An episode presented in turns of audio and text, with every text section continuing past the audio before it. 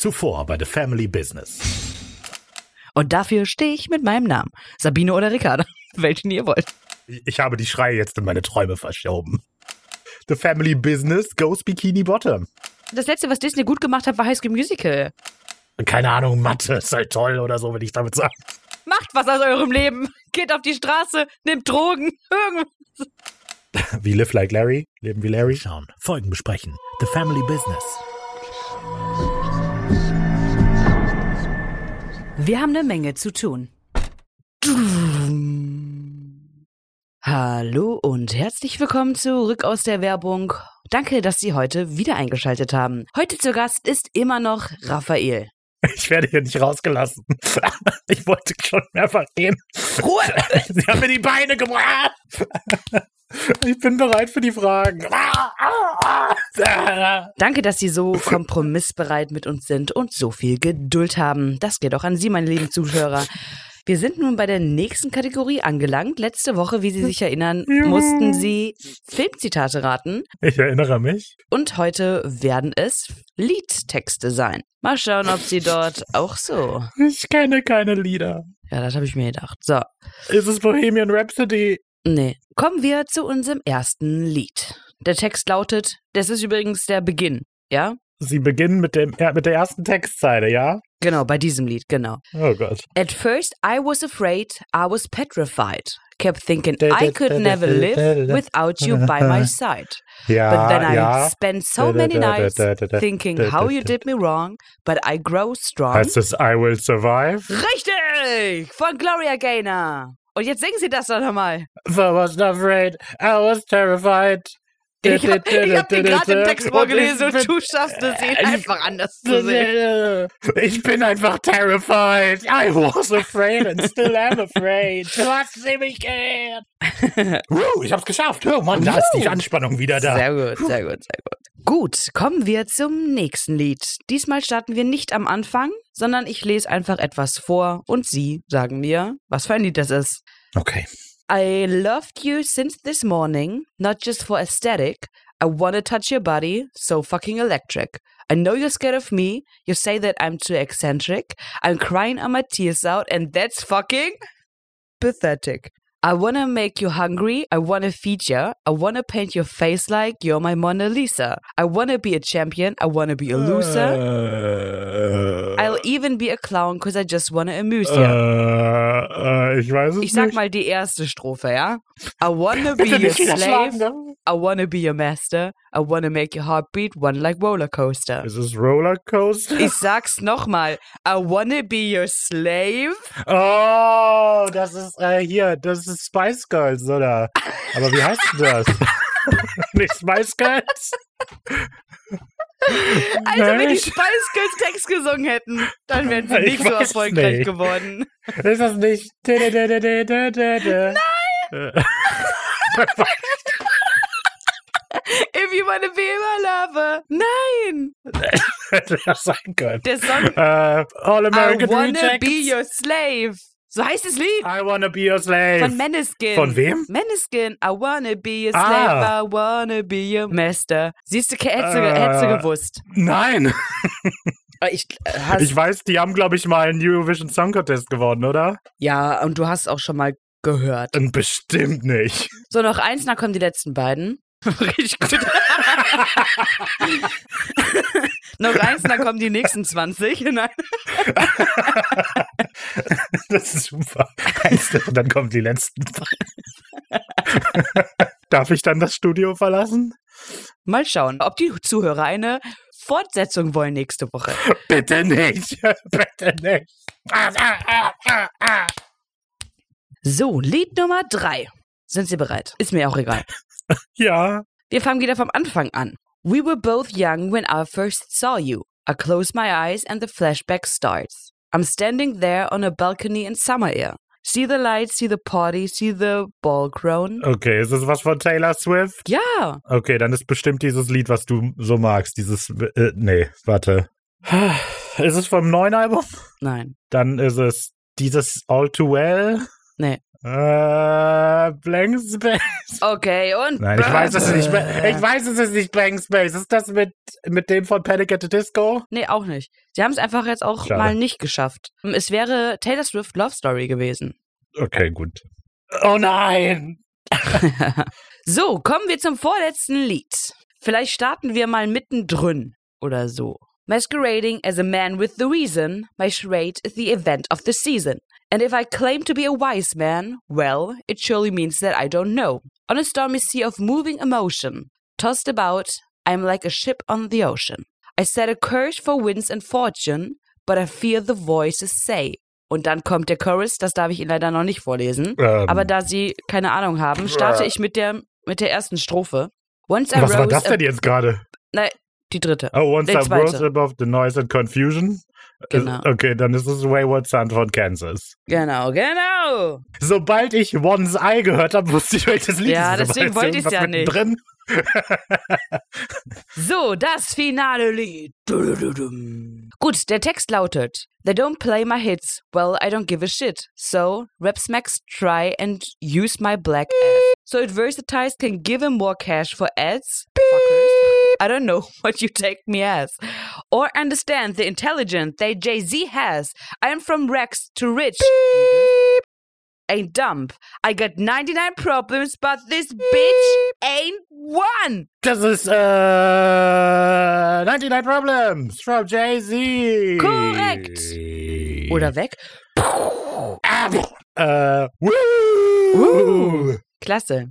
Schön. Deshalb bin ich in dieser Show. Und das Wasser, das Sie gerade getrunken haben, ist vergiftet. ich bin frei. Ich bin endlich frei. Und ich bin auch der Host von The Family Business. Und das ist meine Origin Story. So ist das damals gewesen. Ich kenne scheinbar Filmzitate, aber keine Liedtexte. Hallo, ich bin Raphael. Hallo, ich bin Ricarda. Und wir sind zwei Hosts, die zusammen einen Podcast machen, der The Family Business heißt. Also, ich bin die Ricarda. Wahnsinn. weißt du, von der anderen Seite ist der Witz noch mal viel lustiger. ich wusste gar Total, nicht, dass oder? das so Ich unterhaltsam lach mich ist. auch jede Woche echt checkig. Ja, ja, zu Recht, so lustig wie das ist. Genau, und äh, in unserem Podcast besprechen wir eine Fernsehserie, die Supernatural heißt. Und zwar Folge für Folge. Jede Folge vom Anfang bis zum Ende gnadenlos für zwei Stunden. Und am Ende habt, fragt ihr euch, ob ihr wirklich noch Supernatural gucken wollt. Und ihr kommt immer wieder zu dem Schluss. Ja, wollen wir. Denn das war fantastisch. Genau wie wir. Genau wie wir. Also wir sind fantastisch. Aber wir kommen auch zu diesem Schluss. Wunderbar. Was machen wir jetzt immer? Bevor wir in die Folge einsteigen, kommen wir jetzt erstmal zu den. Eric, was hast du für mich? Dieser Mann wurde offenbar überfahren. Klingt ganz nach schlechten Road News. Bot News. Vielen lieben Dank. Hey. News Jingle.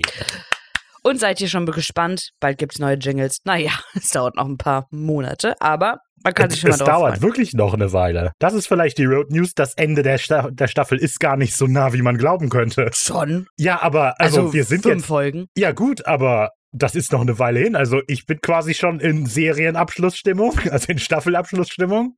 Aber es sind noch fünf Folgen. Ja, gefühlt Also- stimmt es, ne? Ja. Wir haben gerade, wir haben vier Folgen, na, fünf Folgen der zweiten Staffelhälfte besprochen. Äh, also, Ja, das ist nicht sonderlich viel. das stimmt. Aber hey, knapp über zwei Monaten geht schon los mit der sechsten Staffel von Supernatural und The Family Business. Verrückt, oder? Krass. Die Zeit vergeht. Ja, wir haben euch äh, versprochen, der Roadwitz. ne? Der muss ja. Das, und das heißt für euch aber auch, es gibt keine Road News. Doch, ich habe eine Ja. Road News. Und zwar, ähm, Okay. ich brauche diesen Podcast nicht mehr, weil ich ähm, Okay. berühmte neue Freunde habe. Dann habe ich jetzt auch eine Road News. Ab sofort suche ich einen neuen Co-Host. Schreibt mir gerne. Und zwar will ich eine kleine Geschichte erzählen. Ja, was für berühmte Freunde hast du? Also diverse, klar. Aber ähm, jetzt neu dazu gestoßen, wie man ja eventuell merkt, bin ich sehr großer Fan des Baywatch Berlin Podcasts. Ja, Jetzt kommt's. und Oha. bin ähm, auch eine sehr treue Zuhörerin und habe sogar ihren Weihnachtspulli, aber ich will nicht prahlen. Ja, alles Liebe, alles Gute. genau, ich habe mir so die neue Folge angehört. Die kommen ja immer freitags raus. Und dann habe ich Thomas Jetzt Schmidt. bin ich wirklich gespannt, was die Geschichte ist. Ja, da habe ich Thomas Schmidt, also er hat da was erzählt. Und dann habe ich ihm darauf etwas geschrieben auf Insta. Dachte ich mir, mache ich mal. Und dann am nächsten Tag habe ich gesehen, das hat er einfach in seiner Story veröffentlicht. Das, was ich ihm geschrieben habe. Wir sind Oha. quasi beste jetzt? Freunde jetzt. Das ist ja mega. Oder? Und jetzt? Bist du, jetzt- bist du jetzt berühmt geworden und so? Nee, aber ich und ihm Was? verbinden das ja jetzt was. Ach so. Also er Ach ist so. mir ja jetzt was schuldig quasi. Und na, ihr seid ja Podcast-Kollegen. Ja, Klar. auch gleichwertig Ja, auf. dann, ja, auf jeden Fall. Dann kannst du ja mal fragen, ob er vielleicht auch mal mit einer Folge besprechen will. Wer weiß, ich warte schon auf die nächste Folge. Hört ihr die nächste Folge Baywatch Ber Berlin rein, Leute? Die kommt am Freitag raus. Ob irgendwas über mich erzählt wird. Vielleicht erzählt ihr genau die gleiche Story. Ich und die Ricarda sind jetzt beste Freunde. Er wird auch erzählen. Ich höre, ihr wisst ja wahrscheinlich, dass ich total gerne The Family Business höre. Und das kommt immer dienstags raus. Und dann hatten wir die Ricarda eine Nachricht geschrieben. Man muss sagen, in der Nachricht hat er meinen sicher. Namen rausgeschaut. Also er hat wirklich nur die Nachricht geschickt. Deswegen hat das keinerlei Konsequenzen für mich. Aber er wollte mich vermutlich auch schützen, damit ich nicht. Das klingt so, als würde er vor allem berühmt werden durch deinen guten Humor oder Witz Nee, oder es was war einfach nur. Ich will auch nicht erzählen, worum es ging, weil es war. Er hat über einen Traum erzählt und ähm, über, also er hat mir ein Vertrauen quasi da ähm, das anvertraut und das nutze ich ja jetzt nicht aus. Ich weiß, es haben auch andere Leute im Podcast gehört, aber ich habe die Message dahinter ja verstanden. Also, Und nochmal zur Beruhigung für alle. Ähm, ich rede hier von Thomas Schmidt. Und Tommy Schmidt kann man ihn auch nennen. Nein, nicht der von Felix Lobrecht, sondern der Redakteur von äh, hier bei äh, Florida TV. Also es geht nicht um den Tommy Schmidt, es geht um Thomas Schmidt. na, da bin ich ja erleichtert. Ja, bei Tommy Schmidt alle nicht, so, was. Ricarda? Und äh, ja, Weiß nicht, von was die Ricarda da spricht. Na, es gibt einen Unterschied zwischen den beiden Tommy Schmidts in Deutschland. Okay, also erzählt der Ricarda auch was über euren Traum und dann können, wird sie das auch in ihre Story posten, ohne euch Credits dafür zu Dann geben. sind wir alle beste Freunde. Okay, äh, ja, krass. Hoffentlich hast du auch was über Family Business geschrieben in dieser Nachricht und das ist damit drin. Ich habe auch nur, die Nachricht war auch nur Copy-Paste. Ich habe was gegoogelt und dann Copy-Paste rein damit. Und die Geschichte wird immer unspektakulärer, je mehr du erzählst. Ich weiß. Ich habe mich da ein bisschen vergaloppiert. So, Hey, du hast doch in deinem letzten Podcast eine Frage gestellt. Hier findest du vielleicht die Antwort, google.com. Und dann wurde dein Name dabei rausgeschnitten und dann in der Story geteilt. ey, das schreibe ich nächste Woche. Egal, was sie besprechen, ich schwöre dir, das werde ich nächste Woche schreiben. Und mal gucken, ob es in der Story Okay. landet, weil er es so lustig findet. Ich schreibe es den anderen beiden auch. Ich schreibe es Klaas auch. Jakob Lund kann man, glaube ich, keine Nachrichten schreiben, aber ich mach's mal. Okay, sehr gut. Alles klar. Also, wenn ihr diesem, ich habe den Namen schon wieder vergessen, dem Thomas folgt, die Nachricht da in der Story, die war von der Ricky. Ja, hör mal. So, der Roadwitz. Witz. Ich habe drei wieder. Also die Road-Witze. Ich habe es jetzt parat. Ich könnte nur einen erzählen, aber drei ist halt besser. Eigentlich musst du aber ja ein. Es ist ja der Road-Witz. Es ist ja jetzt nicht eine Ansammlung von Witzen, die so halb lustig sind, aber vielleicht müsst ihr bei einem ja schmunzeln. Es ist ja der Brüller für die Straße. Gut, gut. Ich habe äh, letztens in den Nachrichten gehört, ähm, dass es in London einen Typ gibt, der jeden Tag ausgeraubt wird. Und alter, armer Kerl, oder? Stark, weil der arm ist. Ja, ja. Weil er so viel ausgeraubt wird. Sehr gut. Verrückt. Sehr Verrückte gut. Welt. Aber eigentlich muss er sehr reich sein, wenn er jeden Tag neu ausgeraubt werden kann. Mhm, das Und stimmt. insofern nieder mit den Reichen. Nieder mit den Reichen. Okay. Da kommt die Meute wieder. Und diesmal sind wir dabei. Nein, so, also, das war der Road Witz. Ich hoffe, ihr habt gut gelacht. Äh, denn jetzt ist der Spaß vorbei. Jetzt wird's ernst. Wir besprechen nämlich Supernatural, Staffel 5, Folge 17. 99 Probleme. Oder zu Englisch 99 Problems. Das ist die Überraschung. 99. Folge Hä? von 327 Episoden. Verrückt, oder? Das ist ja ein richtiger Meilenstein. Und es sind auch 30,3 Prozent aller Folgen. Und damit haben wir nicht mehr viel zu tun. Das ist voll schwierig. Wird voll durcheinander. Krass. Man muss ja zwei Sachen abwechseln machen. Nee, aber man kommt durcheinander, Mann. Okay. Ja, äh, Name der Folge natürlich, wie ihr bereits aus dem Intro entnommen habt, weil das war ja auch lehrreich, das Intro. Das war ja nicht einfach nur Blödelei, das war ja vor allem lehrreich. Das ist der Name eines Songs von Jay-Z aus dem Jahre 2004. Aber es ist auch der Name eines Ice-T-Songs aus dem Jahr 1993. Ha, komisch. Copy-Paste, was ist hier los? Ist Ich das vielleicht nicht. das wahre Verbrechen? Jay-Z? Ja, äh, passend zum Namen der Folge ist das ja auch die 99. Episode. Deshalb 99 Probleme, weil die in Supernatural bislang ja 99 Probleme gelöst haben, beziehungsweise das das 99. Problem ist. Genau. Das stimmt. Hatten sie jede Folge ein Problem? Das ist die Frage. Oh, aber weißt du, was total enttäuschend ist? Oh, was? Ach shit, guck mal. Diese Folge, der Gegner dieser Folge ist ja Spoiler, die Hure von Babylon. Hm. Ne? Also die Bitch. I got 99 problems, but this bitch ain't one.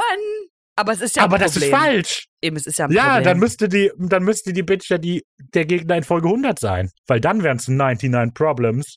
Aber die Hure war nicht eins von denen. Das ist jetzt erst. Die, der Name der Folge ist eine Lüge, Leute. Ach komm, ich glaube, so ist es nicht.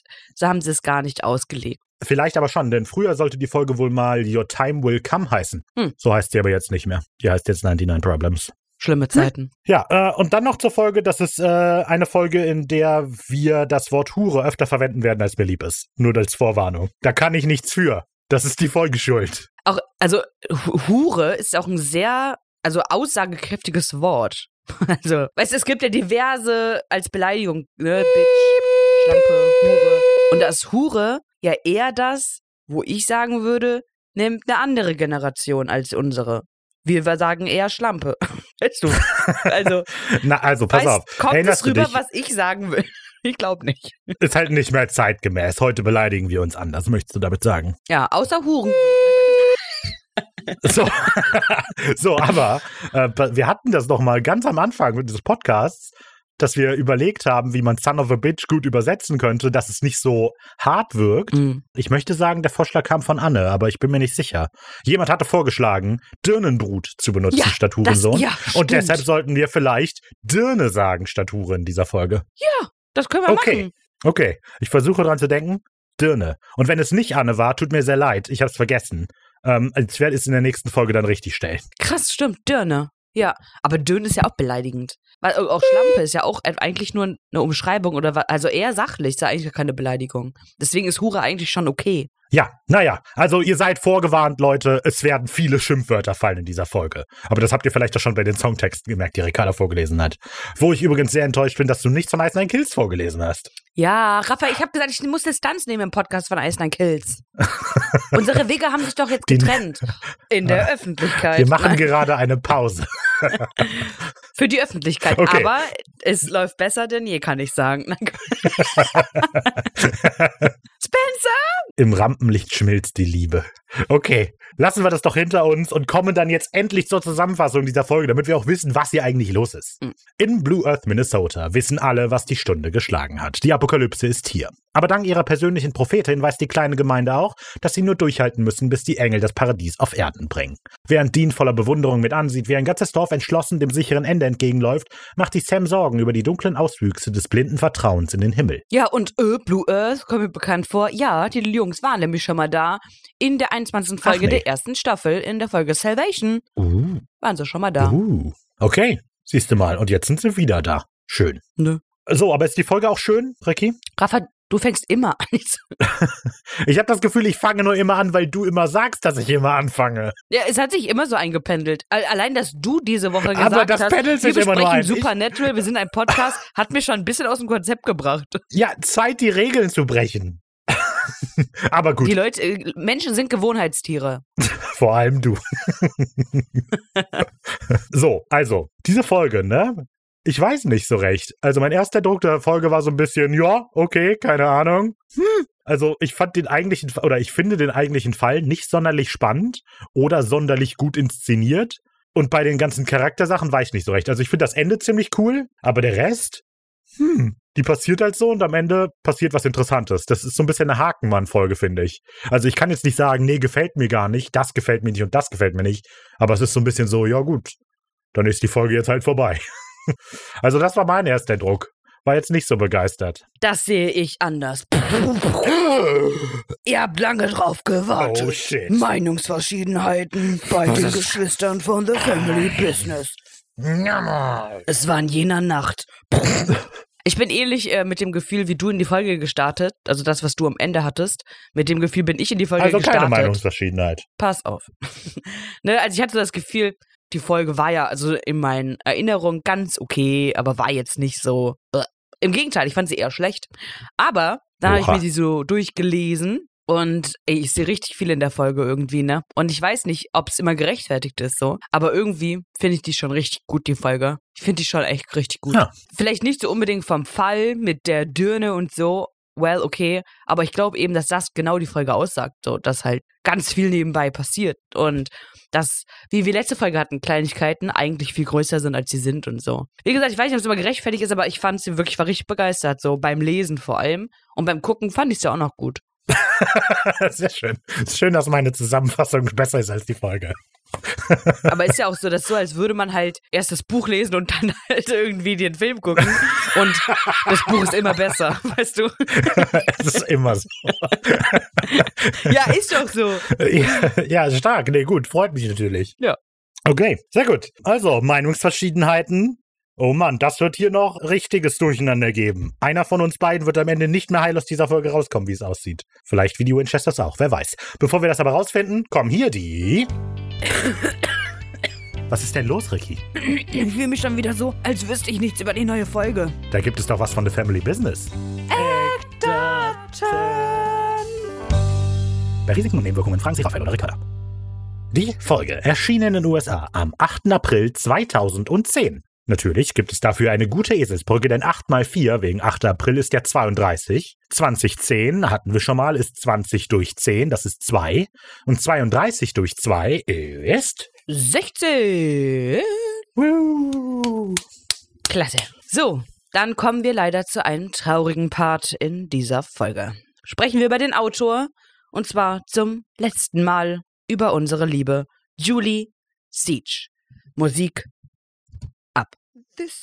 Das ist das sechste von sechs Mal, dass sie eine Folge macht. Sie hat zuvor die siebte Folge der vierten Staffel gemacht. Das war ihre erste Folge, der große Kürbis Sam Winchester.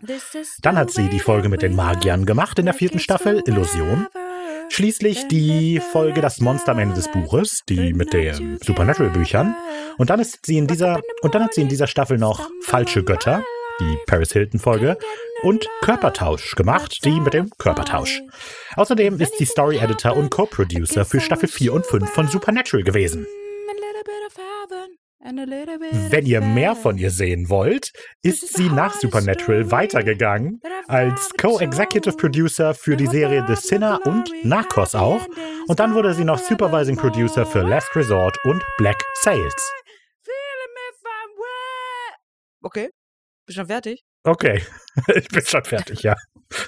Hat aber sehr gut gepasst. Zeitlich sehr gut ja, ich gepasst. war noch nicht fertig. And Okay. wasted a day. Ist schon, Stark. ist schon Gänsehautlied. Auch vor allem, wenn ich das singe. Ich finde das klasse. Gerade wenn Ricky singt. vor allem singen. Ne? Also, ich singe nicht wirklich Vielleicht so, hier Leute. noch mal die, hier noch mal die isolierte Version, damit ihr die als Klingelton benutzen könnt. And I.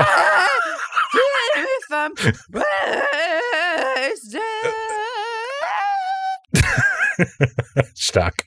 Okay, mega. Ja, also ich muss ja sagen, die Folgen haben mir jetzt aber von Julie Siege eigentlich nicht so gut gefallen. Ist doch egal. Darüber wird jetzt ja nicht Ähm, mehr debattiert. Ist doch egal. Ich glaube, welche fand ich denn am besten? Illusion vielleicht? Körpertausch? Ja, doch, Hm. Illusion war so mega. Du hast Illusion, Illusion geliebt. fand ich ganz gut. Ich habe es jetzt nicht geliebt, aber ich fand sie ganz Was gut. für ein ja. Poster ist das hinter dir? Hm? Mein Julie Siege Poster, na und? Toll. Also äh, danke Julie für deine Danke, Mitarbeit. Danke. Aber das war's. Ende. Auf jetzt, aufwärts. Äh, jetzt, jetzt vorbei. Okay, ciao. Regie diese Folge führt Charles Beeson und das nicht zum letzten Mal. Nein, zum elften Mal von 14 Mal. Das heißt, immerhin drei Folgen bekommen wir noch von ihm. Darauf können wir uns freuen. Zuletzt hat er die Folge Wie im Himmel so auf Erden gemacht. Wir erinnern uns Changing Channels, die, äh, in der die im Fernsehen feststecken, in dem die beiden Dr. Sexys sind. Und als nächstes macht er dann die andere ikonische Folge von Supernatural. Über uns nur der Himmel. The French Mistake. Die 15. Folge der nächsten Staffel. Ist der Komiker, äh? Hier. French Mistake ist nächste Staffel. Ich hatte gedacht, das kommt viel später. Dachte auch irgendwie Staffel 7. Mhm. Obwohl Aber nein, eigentlich dachte es ich es nicht, eigentlich wusste ich es. Ich wollte, ich wollte dir nur beipflichten. Puh, das ist aber nett. Vielen Dank. Äh, ja, da bin ich mal sehr gespannt. Irgendwie war es eine verwirrende Zeit, oder? An die Jahre erinnere ich mich sowieso kaum. Ja. Da habe ich gerade mit dem College begonnen. ja, ähm, für alle, die sich vielleicht nicht erinnern, ähm, was jetzt kommt. Jetzt kommt die Folge. Jetzt besprechen wir dann auch die Folge tatsächlich. Sind wir schon gespannt? Immer. Allzeit breit. Sehr gut. Dann wollen wir ihn reinlassen. Nee, lass mal rein. Okay, komm rein. Geh raus. Danke, Übergangsgeräusch. Stark. So, weil wir bei Vergesslichkeit waren, habt ihr vielleicht auch vergessen, was zuletzt passiert ist und deshalb kommt hier die Zusammenfassung des Rückblicks. Weil das machen wir auch aus irgendeinem Grund jetzt immer wieder. Rückblick, Rückblick, Rückblick. Es ist schon eine ganze Weile her, aber erinnert ihr euch noch an Lisa und Ben aus der Folge mit den Wechselbergern? Ja, die werden scheinbar wieder wichtig. Dean hatte eine ziemlich gute Beziehung zu den beiden, aber musste leider weiterziehen. Sie haben nicht so in sein Köpfe wegballerndes Leben gepasst. Stattdessen hat sich Dean an der Suche nach Gott beteiligt, aber am Ende seines Weges nur Josua gefunden, der teamfreier Wille erklärte, dass Gott keinen Bock auf den ganzen Unsinn hier hat. Diese Enthüllung hat vor allem Dean und Cass ziemlich entmutigt zurückgelassen. Immerhin scheint Sam noch an ihren Erfolg zu glauben. Mal sehen, wie lange noch. Hm. Ja, und hier äh, mal nicht Premiere, aber eine der seltenen Fälle, in denen ich was zum Rückblick zu sagen habe. Ich finde es sehr gut, wie, wie dieses Ich werde Gott finden von Cass kommt und dann Josua danach, ich bin Josua. Und das hat so ein bisschen was von, nein, ich bin Patrick. Also, das finde ich sehr gut. Ich werde Gott finden. Äh, ich bin Josua. Nein, du bist stimmt. Gott. Ja, klasse. Ja, wollte ich ein Spongebob-Update? das können wir eigentlich auch in die Road News einpflegen, oder? Meine Spongebob-Weisheit. Ich habe wirklich das Gefühl, du sollst einfach eine Stunde Podcast jede Woche bekommen. Ich So. glaube auch. Ich glaube Und auch. diese Woche habe ich wieder SpongeBob gehört. Man merkt einfach, ich rede viel zu wenig mit anderen Menschen. So. Und ich habe zwölf Witze vorbereitet. Mal sehen, welchen davon ich drin lasse. Ich brauche mal wieder Freunde. Geht nicht, du musst berühmt werden. Außerdem hast du doch jetzt Thomas Schmitz, oder wie er heißt. Ja, Tommy Schmidt? Thomas Schmidt. Ja. Ja. Ja, siehst du? Mm. Ihr seid gute Freunde. Sehr, sehr gut, klar. Ähm, so, ich habe auch andere Freunde. So. Auf jeden Fall, äh, ich fand es beim Rückblick sehen nochmal. Mann, was? Was? Ich habe auch andere Freunde. Nenn zwei. Äh, den Curtis und die Phoebe. Das sind unsere Hunde, Leute. Das sind die Hunde. Ja. Und selbst die sind heute nicht da. Die haben mich heute allein gelassen. Oh nein. Mhm. Alle verlassen mich. Ja. Selbst die Mama ist weg. Mama, du hast gesagt, wir sind für immer Freunde. Und ich habe schon seit Jahren keinen Strom mehr. So, jetzt aber. So, äh, bei mir ist beim Rückblick äh, gucken aufgefallen, dass es schon krass heftig ist, wie viele Niederschläge die so hatten, oder? Und ich finde es ja echt irgendwie, Ja. sobald die sich was vornehmen, scheitern sie genau an dem, was sie sich vornehmen. Und finden dann aber irgendwie Ja. eine andere Lösung. Dann denke ich mir, nehmt die andere Lösung doch direkt. Also, ey, äh, Aber dann geht die schief. ja, nee, ja. Dann ja, können Sie den okay. alten Plan nehmen. Hey, ich hol mir noch ein Bier aus dem Kühlschrank. Tür geöffnet, Kühlschrank fällt um. Nein! oh Gott. Rafa macht keine Witze über Bier, okay? Keine Witze über das Verschütten von Bier.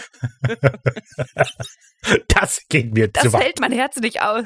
Was mir auch zu weit geht, Leute, ist, dass wir schon so lange über den Rückblick reden. Wir freuen uns doch viel mehr auf die ganzen Sequenzen, die kommen. Springen wir jetzt zu Sequenz Nummer 1. Willkommen in der Apokalypse. Woohoo! Der Tacho kratzt an der 98.000 Kilometer pro Stunde Marke. Äh, okay, nee, ach nee, das ist die Meilenanzeige.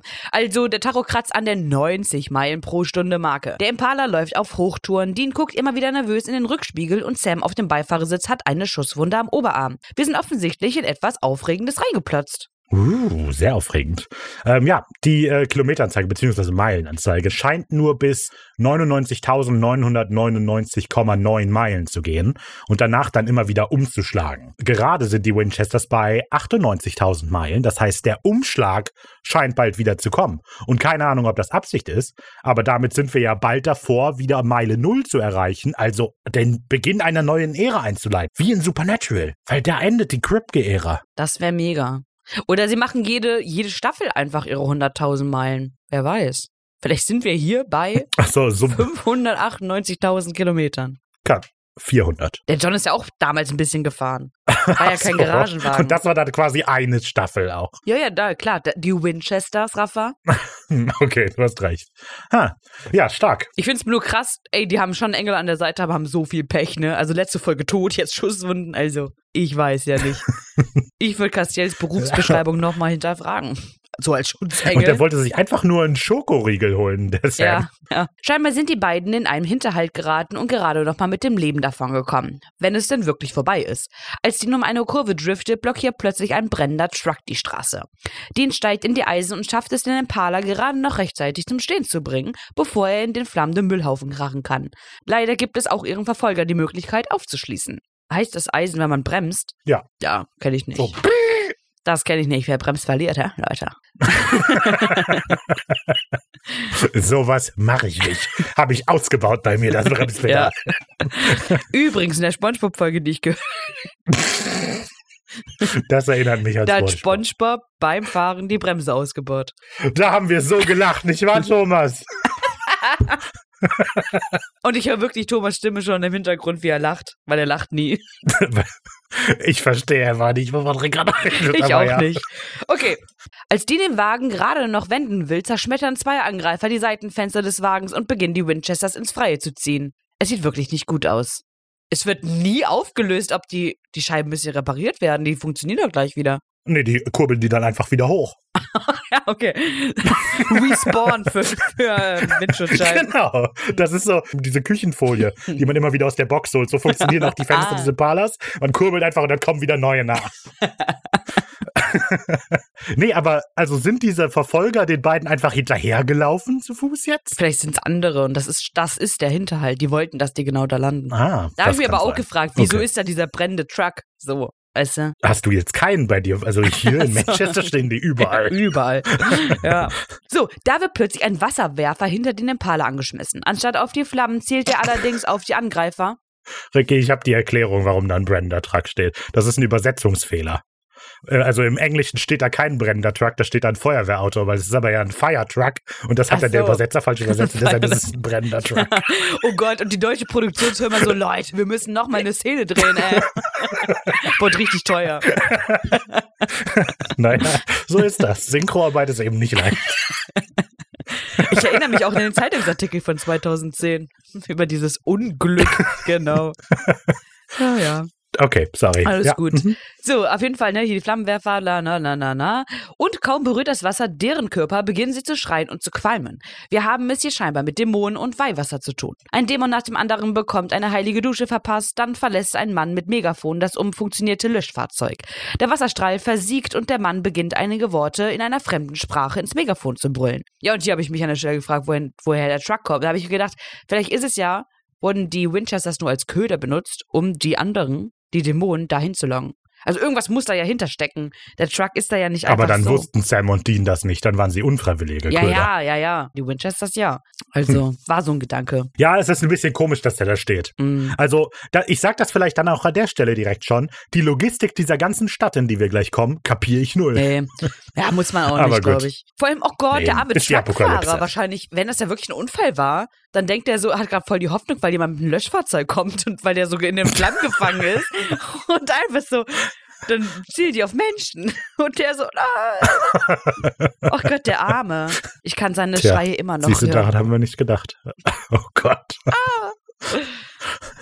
Stell dich hinten an. So, scheinbar waren diese Worte ein Exorzismus. Auf jeden Fall verlassen die Dämonen jetzt unter lautem Geschrei ihre Hüllen und fliehen in die Dunkelheit. Zeit für einen kurzen Hero-Shot. Die Winchesters haben ihre Rettung drei Männern zu verdanken, einer von ihnen offenbar noch recht jung. Sam und Dean hat der Auftritt ziemlich die Sprache verschlagen. Sowas sieht man nicht jeden Tag. Ja, äh, die Leute, die wir da sehen. Der mit dem Megafon, Megafonmann, heißt Rob, wird gespielt von Michael Shanks, äh, Michael Shanks, sagt man wahrscheinlich eher. Und der spielt auch äh, Dr. Daniel Jackson in Stargate SG-1. Wow, Stargate Für SG-1. 196 Episoden. Oh, das ist krass. 196. Und er spielt dann noch einen anderen Doktor, Dr. Charlie Harris, in der Serie Saving Hope. Für 85 Episoden immerhin. Krass, voll der Doc. Krass, ist echt so. Voll der Underdog. Oh, verstehe ich nicht, aber Ja, ja. ja, war ein Wortwitz so. Oh, ich verstehe ihn. Ich habe ihn doch verstanden. Okay, War ein guter Witz. ist klar. Ähm, so, und dieser junge Typ, der heißt Dylan und wird gespielt von Brad Deer. Nice. Oder Dyer? Dyer wahrscheinlich. Hm. Und äh, der spielt auch CB in der Serie Schooled für 33 Episoden. Michael Corduroy oder Cordero, Cordero. Jr. in Jane the Virgin Woo. für 65 Episoden. Und Luke Matheson in Ravenswood, dieses Pretty Little Liars Spin-off für 10 Episoden. The Virgin spielt er ja Michael. Das ist der erste Freund Oh. von Jane und der, sagen wir mal, ohne irgendwas zu spoilern, stirbt ja und hinterlässt eine Jane. Was? Ja, aber später seine Mom heißt Oh, weil ja Jane. hier auch die Mutter Jane heißt. Oh. ist krass, oder? Uh, krass, das ist schon irre. Ja, gesprochen wird außerdem von Nico Sablik. Und der spricht auch Daniel Radcliffe, Chris Pine, Michael B. Jordan und Andrew Garfield. Nice. Also all eure Lieblingsjungen, in Anführungszeichen, Schauspieler. Okay. Als die beiden aus dem Wagen steigen, nehmen die drei Männer sich recht schroff in Empfang. Sie versichern, dass es den Brüdern gut geht. Achso. Sie versichern sich, dass es. Für euch geht's gut, Leute. äh, ach so, danke. Dann gehen sie nochmal zum Truckfahrer. Dir geht's gut. Sie haben vollkommen recht. Nein, sie versichern sich, dass es den Brüdern gut geht, geben den beiden eine überflüssige Warnung vor den Gefahren in der Umgebung an die Hand und wollen dann auch schon wieder weiter. Gerade noch rechtzeitig findet Dean seine Sprache wieder und eilt auf den wieder weggehenden Megafonmann zu. Er will wissen, wem er seine Rettung zu verdanken hat. Wir sind die sakramental-lutherische Miliz. First try. Natürlich kann keiner der beiden damit etwas anfangen, also schickt ihr Retter noch eine unerwartete Erklärung hinterher. Ich sag's euch nur ungern, aber ihr seid gerade auf Dämonen und die Apokalypse gestoßen. Also macht euch auf was gefasst. Und auf was machen sie sich gefasst? Auf die?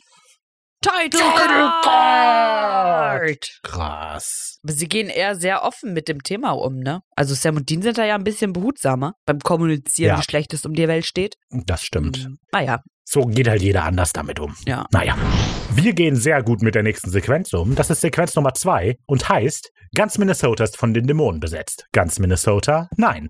Ein von unbeugsamen Blue Earthern bevölkertes Dorf hört nicht auf, den eindringenden Widerstand zu leisten. Was, war das jetzt eine Nachrichtenmeldung oder? Nein, das war das Intro von Asterix. Ach. Ganz Gallien ist von den Römern besetzt. Ganz Gallien? Nein, ein von unbeugsamen Galliern bevölkertes Dorf Ach, hört nicht auf, den verrückt. eindringenden Widerstand zu leisten. Wie cool!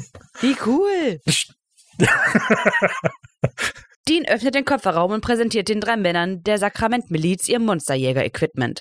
Es ist immer schön, neue Kollegen zu treffen und dann auch noch so gut ausgerüstete. Die Schrotflinte, die Megafon-Mann da in der Hand hat, ist Standardpolizeiausrüstung und das modifizierte Löschfahrzeug ist der Knaller. Wie kommt man zu so einem Zeug? Statt zu antworten, halten sich die Männer eher bedeckt, also versichert Dean, dass die beiden hier nur helfen wollen. Eine solche Dämonenansammlung sieht man nämlich nur selten. Wir sitzen doch im selben Boot, also sagt uns, was hier los ist. Ein paar abstimmende Blicke und dann weist Megamon. Megamon. Megaman, wie so ein Pokémon. so. Megafon, vegetiert zu Megafon Mann. Mega, mega, Megafon. Ja. Aber dann ganz laut. Mega, mega. Megafon, digitiert. Das ist jetzt Pokémon und Digimon gemischt, aber die Weiterentwicklung ist auf jeden Fall Lautsprecher. Ja, stimmt, ja. Und die Vorentwicklung ist Bluetooth-Box. Bluetooth-Box, vegetiert zu Megafon Mann und dann so Lautsprecher. Und dann Sirene. Oh. Ein paar abstimmende Blicke und dann weist Megafon Mann seine neuen Bekanntschaften an, ihm zu folgen. Scheinbar eine ganze Weile später, mittlerweile ist es hell geworden, erreicht der neue Freundeskreis eine kleine Ortschaft. Darin eine Kirche, die mit Blockadenblöcken und Stacheldraht verstärkt ist und von mehreren Männern mit Schrotflinten bewacht wird. Ich find's cool, dass dieses Quartier so eine Kirche ist, weil das zeigt ja so ein bisschen, dass das was noch mit Hoffnung und Gott zu tun hat und dass man so, okay, Apokalypse kommt, das heißt, wir wenden uns ja instinktiv an Gott, weil das ja das Gute ist. Also man wählt halt das andere Extrem des Bösen, sprich des der Hölle, also so als Otto Normalverbraucher und das finde ich noch ganz cool, dass die, die noch nicht lange im Game sind, halt direkt die Kirche als Zufluchtsort gegen die Apokalypse auswählen. Ja. Hm. Ja, nee, äh, stimmt. Also man kann natürlich jetzt viel darüber reden, ob jetzt das.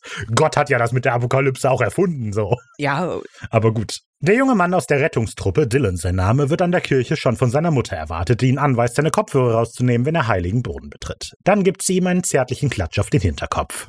Hä, Wie geht's dir, Loser? dachte ich auch so, so richtig vermöbelt. Also,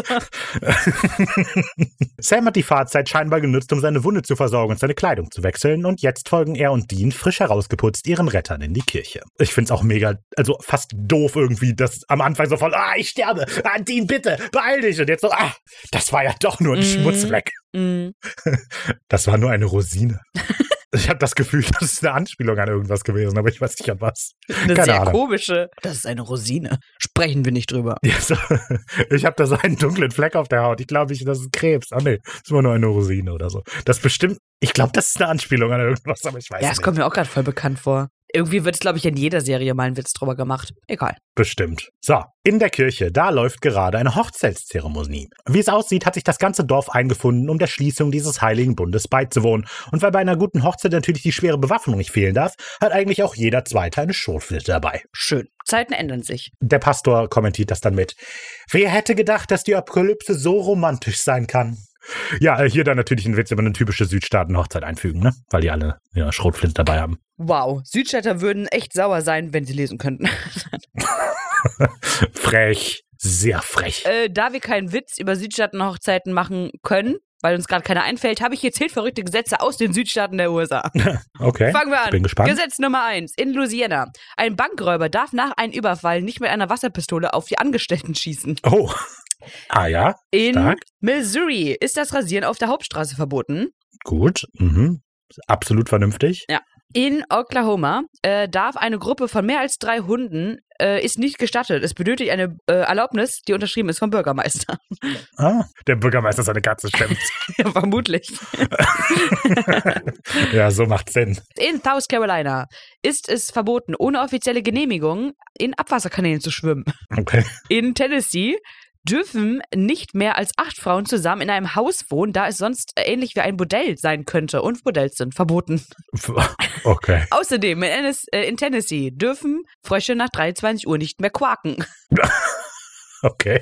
Ich glaube, das ist ein Geldwäschegesetz oder so. Oder irgendwie Schwarzgeld. Ach Weißt du, so, man sagt so, hey, rück mal die Kröten rüber. Aber nach 23 Uhr darf man halt keine Kröten mehr Boah. überreichen. Deshalb ist das so Quaken verboten. Mafiasprache, ey, krass. Ja. Äh, in Texas, das kommen nämlich die lustigen, Texas und Alabama, wir alle haben uns drauf gefreut. In Texas darf man keine Graffitis auf fremde Kühe sprühen. Mach das auf deine eigenen Kuh. Ja. Außerdem ist es in Texas verboten, am Wahltag weder mit einem Speer noch mit einem Schwert das Wahllokal zu betreten. ja. Oh, das ist irgendwas gegen Römer. Vermutlich. Die wollen nicht, dass Römer zur Genau. Wahl kommen. In Alabama ist es beim Betreten einer Kirche nicht gestattet, eine Bartattrappe oder ähnliches zu tragen, denn es könnte für unerwünschte Heiterkeit sorgen.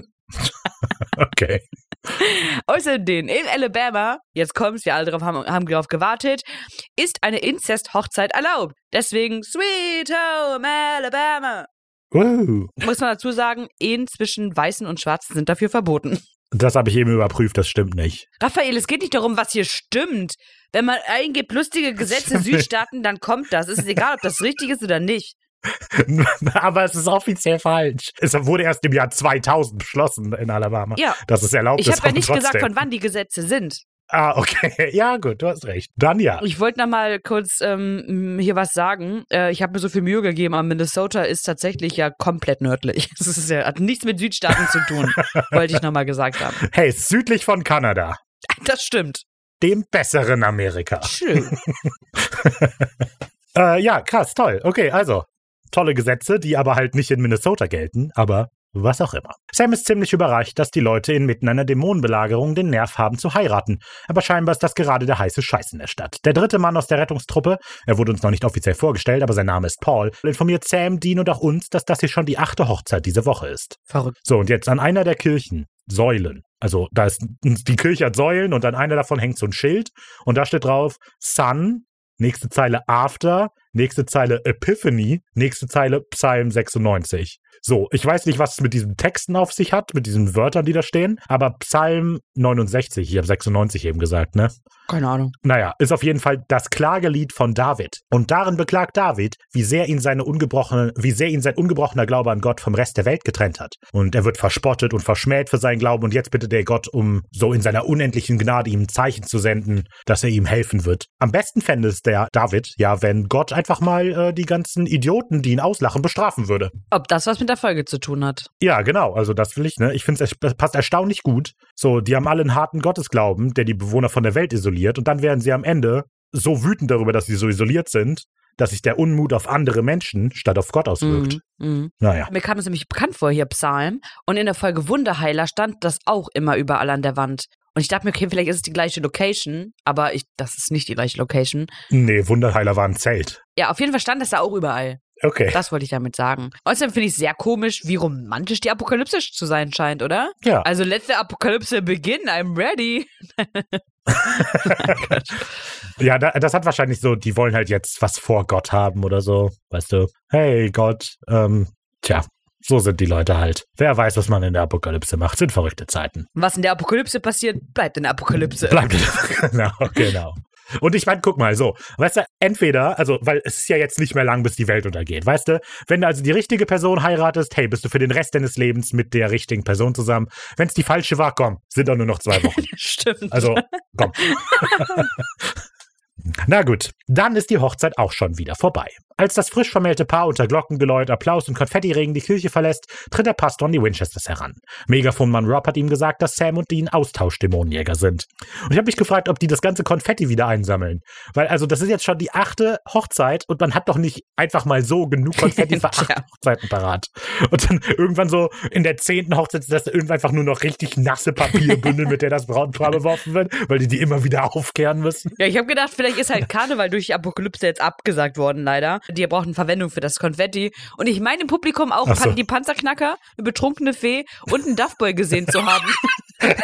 und Raphael, Raphael, Rafa, Rafa, hörst du das? Und wenn der Trümmel steht, dann mal überrascht. Das ist, ja, ja, das ist gut. An der Stelle. Kamera! Kamera! Und jetzt für die äh, Aussätzigen Helau. Hä? Genau. Merkt das selber, oder? Naja. So, außerdem, ich wurde von meiner Familie darauf hingewiesen, also Familie sage ich in Anführungsstrichen bewusst, Weil das ist jetzt dass, vorbei. dass, ja, dass ich ähm, scheinbar nicht so gut Kölsch sprechen kann. Und ich war noch nie so enttäuscht von meiner Familie. Und ich glaube einfach, ich suche ich such mir eine neue. Ich weiß nicht, meine Familie scheint nicht zu wissen, dass Kölsch nicht nur eine Sprache, sondern ein Gefühl ist. Ja. Danke, Ende. Außerdem finde ich ich, dass das meine übrigens nicht. Ich bin nicht daran mit jedem beteiligt. Reisdorf äh, äh, ähm, ins Experimentelle hier steigen. Also Alles nach zehn klar. Kölsch kann jeder Kölsch. Was war das Wort? In was, in was steigen die? exponentiell. Ah, okay, ja gut, das macht Sinn. Ja, also liebe Stark. Grüße, wenn ihr das hört. Mutter, Simon. Ich habe das nicht gesagt. Ich finde, Ricardas Kölsch-Skills sind genauso gut wie die von den Höhnern. Vielen Dank, Raphael. Vielen Dank. Nimmt das! Toll. Ihr habt mich getroffen. Hat So. mich getroffen. Ich sag ja auch nicht, die können kein Deutsch.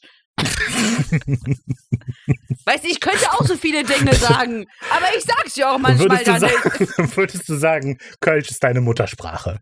Ach so, wegen Mutter. Nee, einfach weil so, ihr könnt kein Deutsch, so, das trifft mich Nee, genauso, Kölsch ist meine wenn ich jemandem sage. Ah, okay. Nee, Leute, ich kann kein Sehr Kölsch. Ich sehe es ja ein, ich kann kein Kölsch. Also wirklich nicht. Ich kann das mitsingen. Aber ich könnte noch eins vertragen, wa? Bringt's her! okay. Scheiße, ich muss gleich arbeiten. Ey, ich würd, ich wäre voll dabei, Raphael. Nächste Woche. Heute ist nämlich die einzige Folge oder die erste Folge seit langem, wo wir mal wirklich richtig Zeitdruck haben. Wir machen nur Scheiße. So, also Sam und Dean sind Dämonenjäger, vollkommen richtig. Wenn auch scheinbar nicht die effektivsten, wenn man sich mal die Menge an Dämonen in der Gegend anschaut. Sam fragt, was denn diese Dämonen hier wollen. Eine Erklärung hat der Pastor zwar nicht, aber dafür eine Antwort auf diese Belagerung und die präsentierte den Brüdern direkt mal. Dieser Pastor heißt mit vollem Namen Pastor David Gideon und ähm, wird gespielt von Larry Poindexter. Den Namen finde ich sehr lustig, weil Poindexter halt so ein bisschen so Nerd heißt quasi. Und der spielt aber auch Pater Lewis in Days of Our Lives für nur 30 Episoden, weil es ja so eine Soap, in der ja, glaube ich, auch äh, Jensen mitgespielt hat. Nee, Jared Jensen, Ja, oder? äh, ja, äh, äh, Ähm, ja, Jensen. Perfekt. Äh, dann spielt er auch noch Rick Burger in The Hard Times of RJ Burger für 20 Episoden. Gideon, Leute, Gideon ist doch ein Richter im Alten Testament. Was? Wenn, meint schon. Also ich glaube, das Kann ist eine sein. Band, aber es ist auch der Richter im Alten Testament. Ein Richter. Ah, hm. Ja, kann sein, klar. So. Im Untergeschoss der Kirche hat der bewaffnete Priester eine richtige Antidämonenmanufaktur aufgebaut. An etlichen Tischen pressen Menschen Steinsalzpatronen, Weinwasser oder reinigen Waffen. Alle fassen mit an, auch die Kinder. Eine Stadt voller Jäger. Ich weiß nicht, ob ich lachen oder weinen soll. Vielleicht keins von beiden. Das Dorf tut nur, was getan werden muss, um sich von ihren Belagerern zu verteidigen. Klar hätte man auch Hilfe von außerhalb rufen können, aber scheinbar steht das Dorf unter ausdrücklichem Befehl, das nicht zu tun. Ey, und Sams Vorschlag, ne, ist so dumm, Alter. Oh, den kann man doch nicht ernst nehmen. Sagt er einfach, äh, sie hätten doch einfach die Nationalgarde rufen können. Bro! Wow, das ist die Apokalypse. Dann hätten die das doch auch tun können, als sie keinen Bock mehr hatten, die Hüllen zu spielen. Ruf doch die Nationalgarde an, ruf den Präsidenten an, Sam. Mach, was du willst, lass mich da raus.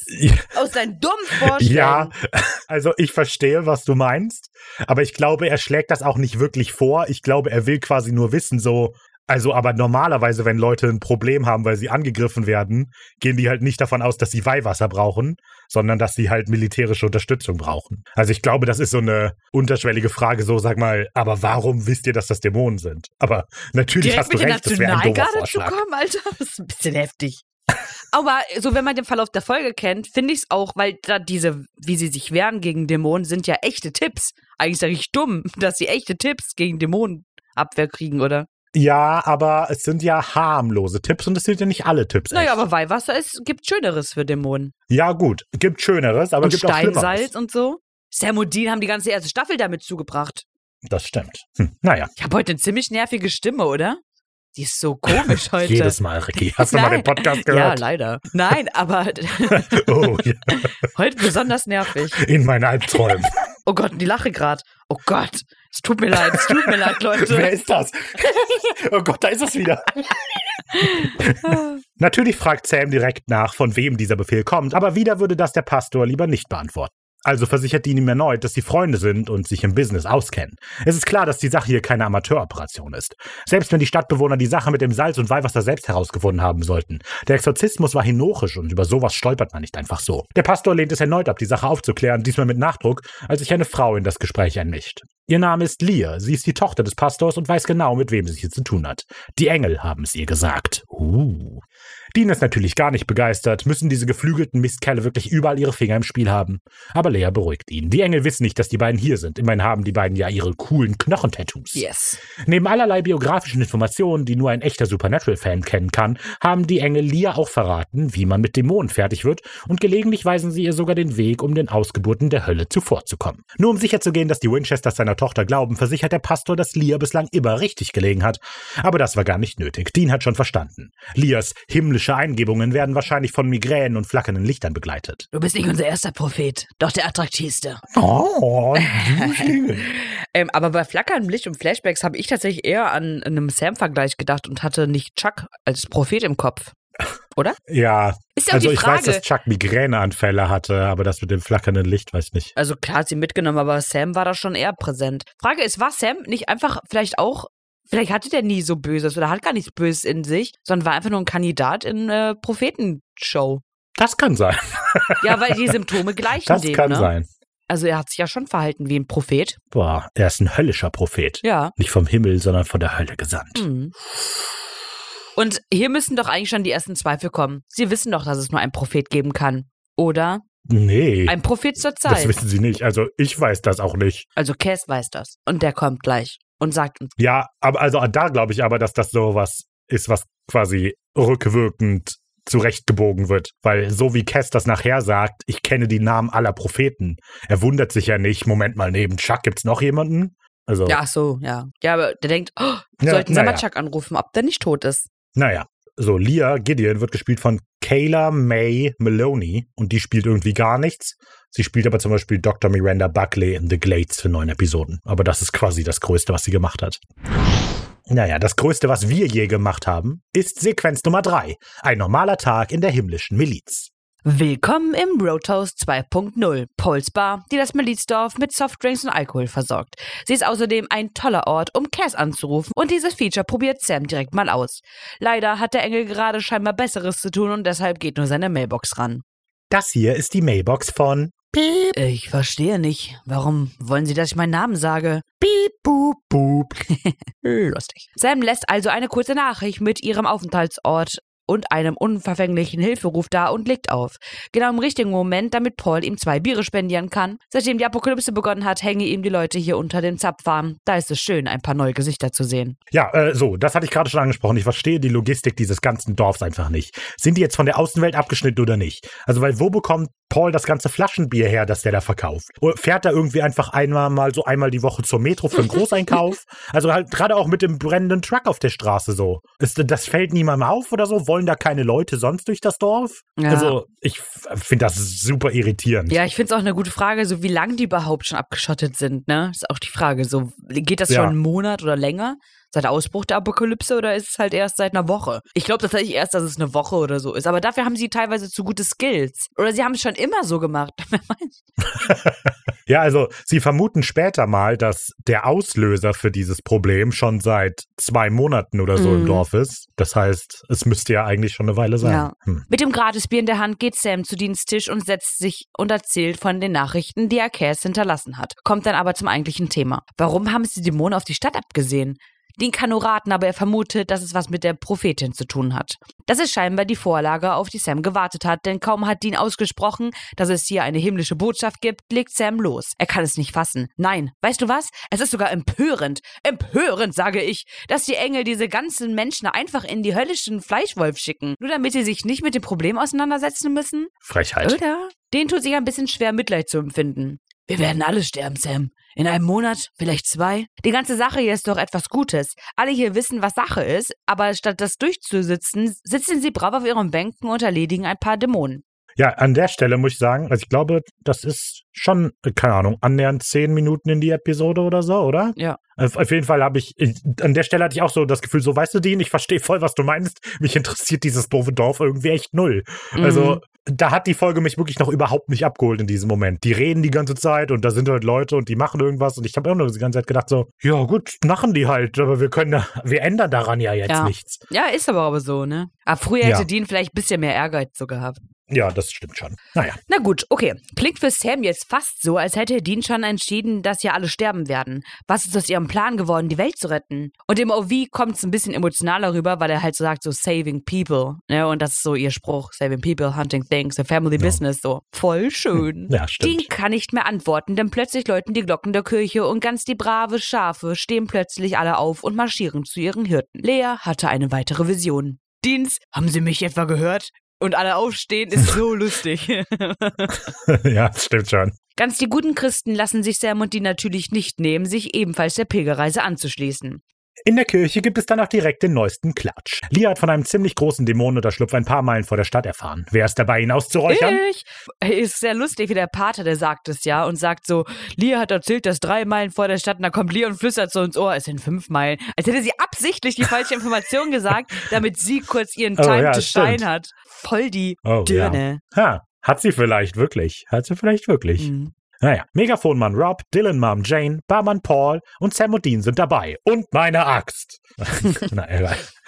Bevor es aber losgeht, wird erstmal gebetet. Ein bisschen göttliche Rückendeckung bei der Dämonenjagd wäre nämlich ganz nett. Gehorsam senken alle die Köpfe. Naja, fast alle. Paul wartet schweigend, bis alle mit dem Gebet fertig sind, stimmt aber ganz offensichtlich nicht mit ein. Er sucht sich seine Rückendeckung lieber am Boden eines Flachmanns. Ja, und ich weiß nicht, ob das Absicht ist, aber Rob und Paul sehen irgendwie aus wie billige Sam und Deans. Also, Also ich weiß nicht, die haben so was. Ja, ich glaube, dass es absolut eine bewusste Entscheidung ist, weil der Dean-Verschnitt alias Paul hat keinen Glauben mehr und der Sam-Verschnitt alias Rob versucht, den Dean-Verschnitt noch mitzuziehen, aber es bringt nichts mehr, weil keine Hoffnung und kein Glaube besteht. Und das symbolisiert auch das, Hm. was die beiden mal durchmachen. Ja, hast recht. Hm. Dann ist es vielleicht wirklich Absicht. Das ist ja. Aber es ist gut, dass du es genauso siehst, also dass du die auch als so Verschnitte von den beiden siehst. Das sind die Model für die Cover der Supernatural-Bücher Wahrscheinlich. wahrscheinlich, die beiden. Oh Gott. Dann wird es endlich Zeit, ein paar Dämonenärsche zu treten. Auch Dylan hat sich der Truppe angeschlossen, die mittlerweile den besagten Unterschlupf erreicht hat und wortlos einen Angriffsplan bespricht. Ein paar Handzeichen später und der Zugriff beginnt. Dean mit Dylan durch die Scheune, Sam mit Paul durch den Hintereingang und die übrigen drei von vorne. Es dauert nicht lange, bis Dean entdeckt und angegriffen wird, aber Dylan ist sofort mit einer Ladung Steinsalz am Start. Als Dylan den ersten Schuss abgibt, ist das kurze Versteckspiel vorbei und der offene Kampf eröffnet. Allerdings ist es ein sehr ungleicher Kampf. In den nächsten Minuten erledigt der Jägertrupp mit routinierter Präzision einen Dämon nach dem anderen. Eine Ladung Steinsalz hier, ein Spritzer Weihwasser da, ein paar Messerschlitzer dort und am Ende immer noch der henorische Exorzismus. Die Dämonen haben keine Chance. So, und ich weiß, das kann, es kann viel mit der Auflösung dieser Folge erklärt werden, aber manche dieser Dämonen gehen tatsächlich einfach so durchs Haus, als würden die überhaupt nicht wissen, was los Ja. ist. Also, als wirklich, als würden die die noch nicht mal sehen. Da ist dieser Typ, der kommt die Treppe runter und dann haut Dean den einmal um und er sticht ihn dann mit dem Messer oder so. Und der geht wirklich einfach nur die Mhm. Treppe runter. Der macht nichts anderes. Das ist, als hätte der, also, als wollte der mal unten ins Bad gehen. Kommt so runter, Dean haut ihm ins Gesicht, der guckt doch so total irritiert. Hä, was ist denn jetzt los? Steht wieder auf, aber auch ganz entspannt. So, oh, da bin ich wohl gestolpert. Dann sticht Dean den ab. Das So. wirkt wirklich so, als wären das so, so zwei Welten, die aufeinander gelegt sind. So. Also, dass die einen die gar nicht sehen, Ja. ne? Mhm, Finde ich auch. Hm, ist halt wirklich sowas. Und hier, Hm. dafür, dass Sam das Dämonenblut ja vor kurzem noch als Ausrede benutzt hat, ähm, um die Hüllen zu verschonen, beteiligt er sich jetzt ziemlich an dem ähm, Massaker, was hier abgeht, oder? Dafür sind alle Beteiligten krass Ja. skrupellos. Richtiger Heuchler. Nee, also, aber Sam ist mir auch tatsächlich aufgefallen. Alle so irgendwie, ja, wir haben hier Weihwasser und Schrotflinte und den Exorzismus. Und Sam so, nee, keine Angst, keine Angst, ich möchte lieber wirklich das Blut von denen an meiner Hand spüren. Ja, also er hat ja das Messer und am Anfang ist dann noch so, dass der sie so, so nur schlitzt, ne? So ab und zu und dann macht so krr, krr. Mhm. Aber dann steckt er es ja auch so in den Rücken und so. Das ist ja. Mhm. Mit einem zufriedenen Lächeln auf den Gesichtern macht sich die Kammerjägertruppe wieder auf dem Weg zu ihren Wagen. So stelle ich mir das vor. Was? Wenn man Deckung hat. Da angekommen, erbittet sich Dylan eine Mitfahrgelegenheit im Impala. Scheinbar hat er keine Lust auf den Wasserwerfer. Für den geht das vollkommen klar. Du hast mir schon zweimal den Arsch gerettet. Noch einmal, du darfst ans Steuer. Willst du ein Bier? Oh yeah, so stellt sich Dylan das vor. Was, wenn man coole Freunde hat? Ähm, ja, das kenne ich, das Gefühl. Klar. Mir ist aufgefallen, Jane ist ja auch dabei und Rob auch. Und wir erfahren später, es kommt nie so richtig rüber, aber dass Rob der Vater ist von Dylan Ja. und Jane ja die Mutter, Mhm. ne? Und das ist ja krass, weil in einer so schlechten Zeit nehmen die Eltern den Jungen mit auf die Jagd, so wie es auch bei Sam und Dean waren. Und deswegen sind sie Oh. vielleicht so relatable, also vielleicht sagt Dean deswegen so, komm her, Jung, hä? gib ich dir ein Bier. Da hat mein, mein Vater auch mit mir gemacht. Na, er kennt den direkt wieder, ja. Okay. Beide realisieren und äußern ja quasi zum gleichen Moment, dass es mehr Sinn macht oder Spaß macht, mit anderen oder mehreren unterwegs zu sein, beziehungsweise nicht immer auf seinen Bruder angewiesen zu sein. Und keiner nimmt den anderen das irgendwie aber krumm. So, normalerweise wäre es ja schon so gewesen. Also vor allem, als Sam sagt so, äh, ist schon cool, wenn man mal richtige Deckung hat, würde die normalerweise sagen so, äh, bin ich hier nicht genug oder so schnippig pff, oder so, ne? Aber im Gegenteil, der Mhm. sagt gar nichts und klopft sogar noch seinen ähm, Kollegen, den Neuen, da auf die Schulter. So, schon krass. Ja, äh, ich vermute, es könnte vielleicht was damit zu tun haben, dass beide so das Gefühl haben, vielleicht auch nur unterschwellig, aber so, guck mal, man kann ja doch irgendwie was erreichen, so, wenn nur genug Leute mitmachen. Mhm. Also, keine Ahnung. Ja. Seine Freunde mögen cool sein, sind dafür aber auch ziemlich unaufmerksam. Unbemerkt von allen hat sich unter dem Impala nämlich ein Dämon versteckt, der scheinbar auf Rache aus ist. Er greift Dylans Knöchel, reißt ihn zu Boden und zerrt ihn unter den Wagen. Sam und Dean eilen dem jungen Mann sofort zur Hilfe, aber obwohl Sam den Angreifer schnell erledigt hat, kann Dean nur noch Dylans leblosen Körper unter dem Wagen hervorziehen. Er hat eine tiefe Halswunde und ist tot. Ist aber auch eigentlich nicht so die Dämon-Attitüde, ne? Das so zu machen. So eine, so eine kurze Racheaktion. Mit einfach nur kurz Hals durch. Ja, Ist nicht so typisch Dämon. das stimmt, aber wir hatten ja schon ein paar Mal angedeutet, da ist ja was nicht ganz richtig. Ja, ja. Ne? Und äh, das ist ja das erste Mal jetzt hier, dass Dämonen sterben. Ach, stimmt, Bislang stirbt ja. haben die die immer nur mit Exorzismus und so weiter abgewehrt. Und hier haben äh, jetzt aber Sam mit dem Messer. Und das ist das erste Mal, dass die Dämonen, die da sind, tatsächlich sterben. Mhm. Vorher war das ja immer nur so ein bisschen, haha, ich bin exorziert worden. Oh nein. Oh. Schon wieder Johnny. Und jetzt sind die halt tot. Und dann werden die Dämonen halt jetzt ein bisschen pissig und denken so, ah, das war mein bester Freund, Alter. Ja, aber die Sam und Dean haben es ja auch gemacht und die waren nie so. Also so schnippig waren die noch nie, die Dämonen. Dylans Tod ist schon ein ziemlicher Downer, hä? aber glücklicherweise ist die Kirche irre flexibel. Wo eben noch eine Hochzeit stattgefunden hat, ist jetzt Platz für eine Trauerfeier. POV, Rest Konfetti liegt immer noch rum. Immer noch ein paar Leute in Panzerknackerkostümen. So eine betrunkene Fee auch noch dabei. oh nein. Und dann ist so offener Sarg und geht vorbei und dann, naja, muss sie sich halt übergeben. Passiert. Ich hätte eher gedacht, der setzt so eine Clownsnase dann den Dylan auf. Bup, bup. Hey Dylan, riech mal an der Blume. Riech mal an der Blume, Dylan. Oh Mann. Dylan! Riech an der Blume! Oh Gott. Oh Gott. Die Glocken läuten, Männer tragen einen Sarg zum Altar und Dylans Mutter Jane ist am Boden zerstört. Immerhin weiß sie, wen sie für diese Tragödie verantwortlich machen kann. Sam und Dean. Und tatsächlich fühlen sie sich scheinbar etwas schuldig. Ich find's wirklich lustig. Sam und Dean sind in der Kirche. Ah, Die Kirche ist total voll. Alle Leute tragen schon, also Sarg wird zum Altar getragen und so weiter. Und dann kommen Jane und Rob so, da haben sie halt gerade, ah, wir sind 20 Minuten zu spät, beeil dich. Also ich finde es halt lustig, dass sie zu spät Ja, sind. das ist auch ihr großer Tag, Rafa. Ihr Sohn ist gestorben, nicht von den anderen. So eine Chance hat man vielleicht maximal dreimal. Sind wir ehrlich. Was bleibt uns noch nach Dylan? Michael? Ja, super. ja, und ich finde, wie gesagt, das kam bislang hier nicht so richtig rüber, dass Jane und Rob tatsächlich zusammen sind. Und dann dachte ich mir, vielleicht bin ich auch einer geheimen Mhm. Affäre auf der Spur. Total die geheime Affäre. Ja, jetzt können sie es ausleben, wenn Dylan tot ist. Weißt du, sie mussten es immer so geheim Oh, halten so. und so. Mhm. Ja. Ja, das, hm. Also die Schauspielerin von Jane vielleicht noch, weil Jane ist noch ein wichtiger Charakter. Die Schauspielerin heißt Joanna Newmarch. Die macht jetzt nichts Großes, aber sie spielt in dieser ominösen Janet Oki Saga oder was auch immer das ist. Eine gewisse Molly Sullivan für 68 Episoden. Gesprochen wird sie von Melanie Pukas. Und die spricht auch Helena Bonham Carter und Halle Berry zum Beispiel. Und in Supernatural hat sie schon mal die Mutter gesprochen in Spielsachen.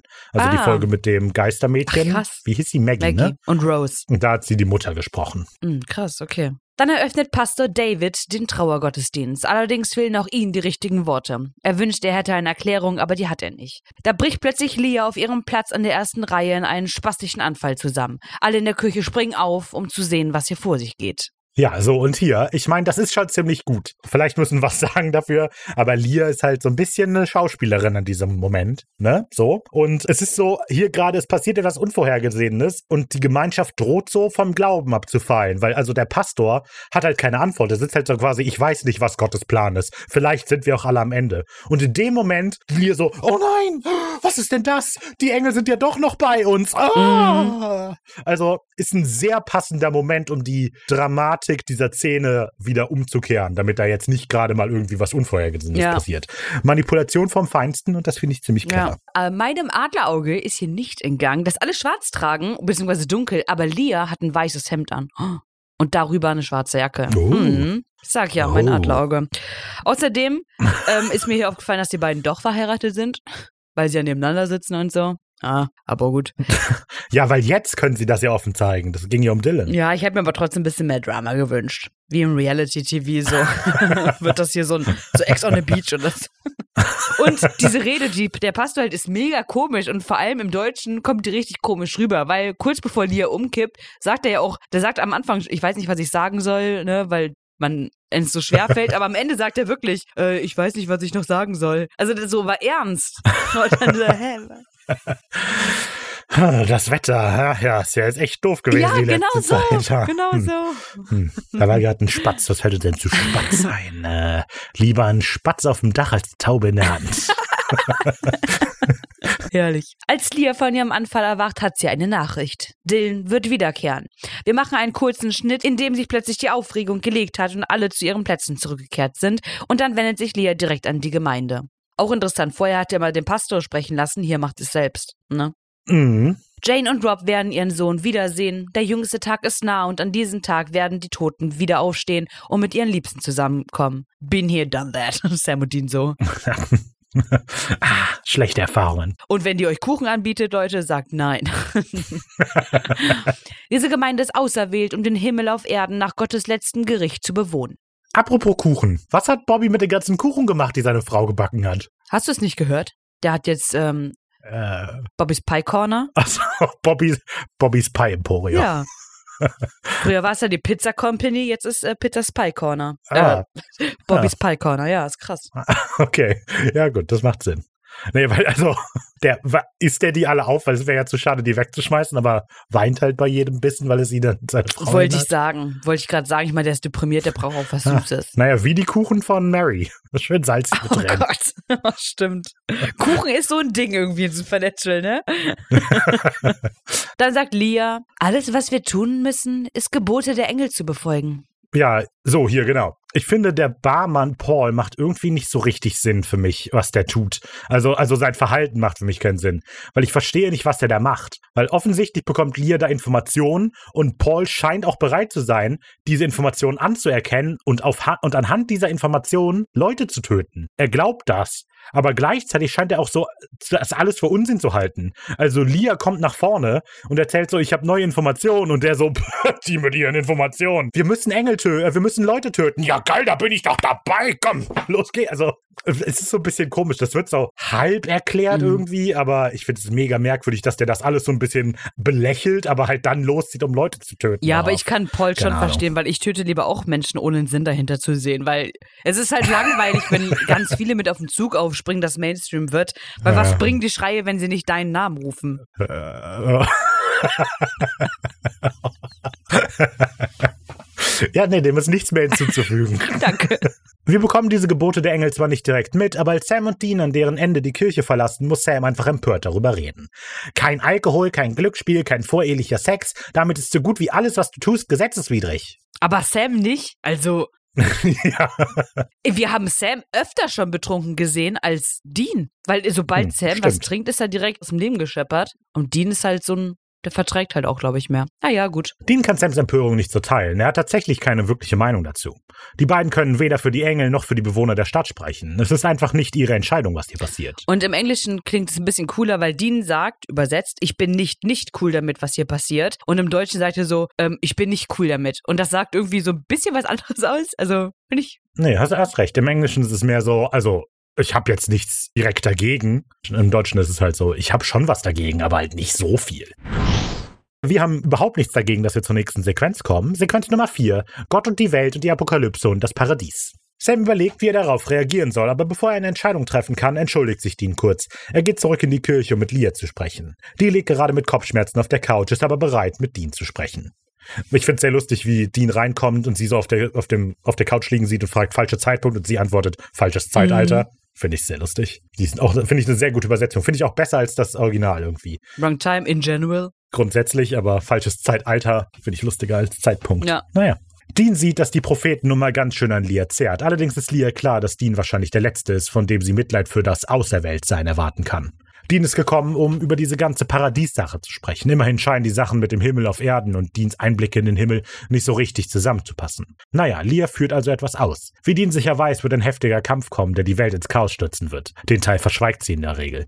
Aber sobald der Kampf vorbei ist und die Engel gewonnen haben, was sie werden, wird die Welt den Auserwählten übergeben und dann wird endlich alles friedvoll sein. Keine Monster, keine Krankheiten und auch kein Tod. Man ist nur mit den Menschen zusammen, die man liebt. Ja, ich, ich finde es ziemlich cool hier und ziemlich gut, dass Dean sich jetzt daran festzuhalten scheint, dass nach diesem Krieg alles gut werden wird. Also wir hatten diesen ersten Schubser ja schon im Gespräch mit Pam, wenn sie sagt, ja, wenn alle sterben, dann kommen sie ja hier, ist ja auch nicht so schlecht. Und hier kommt dann jetzt eben nochmal so, ja, der Kampf wird scheiße, aber danach wird's mhm. wieder gut. Und also die Kerbe, an der sich Dean ja, dann festklammert ja. mit dem, was am Ende passiert. Ja. Ja, außerdem ein Detail, das ich hier in der Zusammenfassung übergangen habe. Lia sagt nicht, die Engel werden gewinnen und dann wird alles toll für die Auserwählten, sondern sie sagt, wir werden gewinnen und dann wird alles toll für die Auserwählten. Das kann natürlich auch irgendwie einfach nur leerer Wortsalat sein.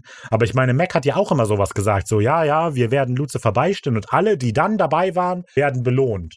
Ich finde es nur irgendwie auffällig, dass sie eben nicht sagt, die Engel gewinnen, ja. sondern wir gewinnen. Und Dean interpretiert das einfach nur als die Engel, meint sie, aber vielleicht meint sie halt die Bösen. Ja. Weil, Leute, Lia ist böse. Jetzt habe ich es auch mal Aber man kann gesagt. ja nicht vorhalten, dass sie hier gelogen hat. Sie hat nur nicht die ganze Wahrheit gesagt, ne? So, genau. Von einem gewissen Standpunkt aus hat sie die Wahrheit ja. gesagt. Irgendwie scheint das das gewesen zu sein, was Dean hören wollte, aber irgendwie auch nicht. Das klingt toll, wenn man denn auserwählt ist. Lia versteht nicht, Dean ist auserwählt. Herrgott, wenn irgendjemand auserwählt ist, dann ist es doch Dean. Komisch, dass sich dieser Segen mehr wie ein Fluch anfühlt. Damit wendet sich Dean zum Gehen, aber Lia hält ihn auf. Es muss schwer sein, wenn man die Hülle des Himmels ist, aber keine Hoffnung hat. Ja, das finde ich einen ziemlich coolen Gedanken.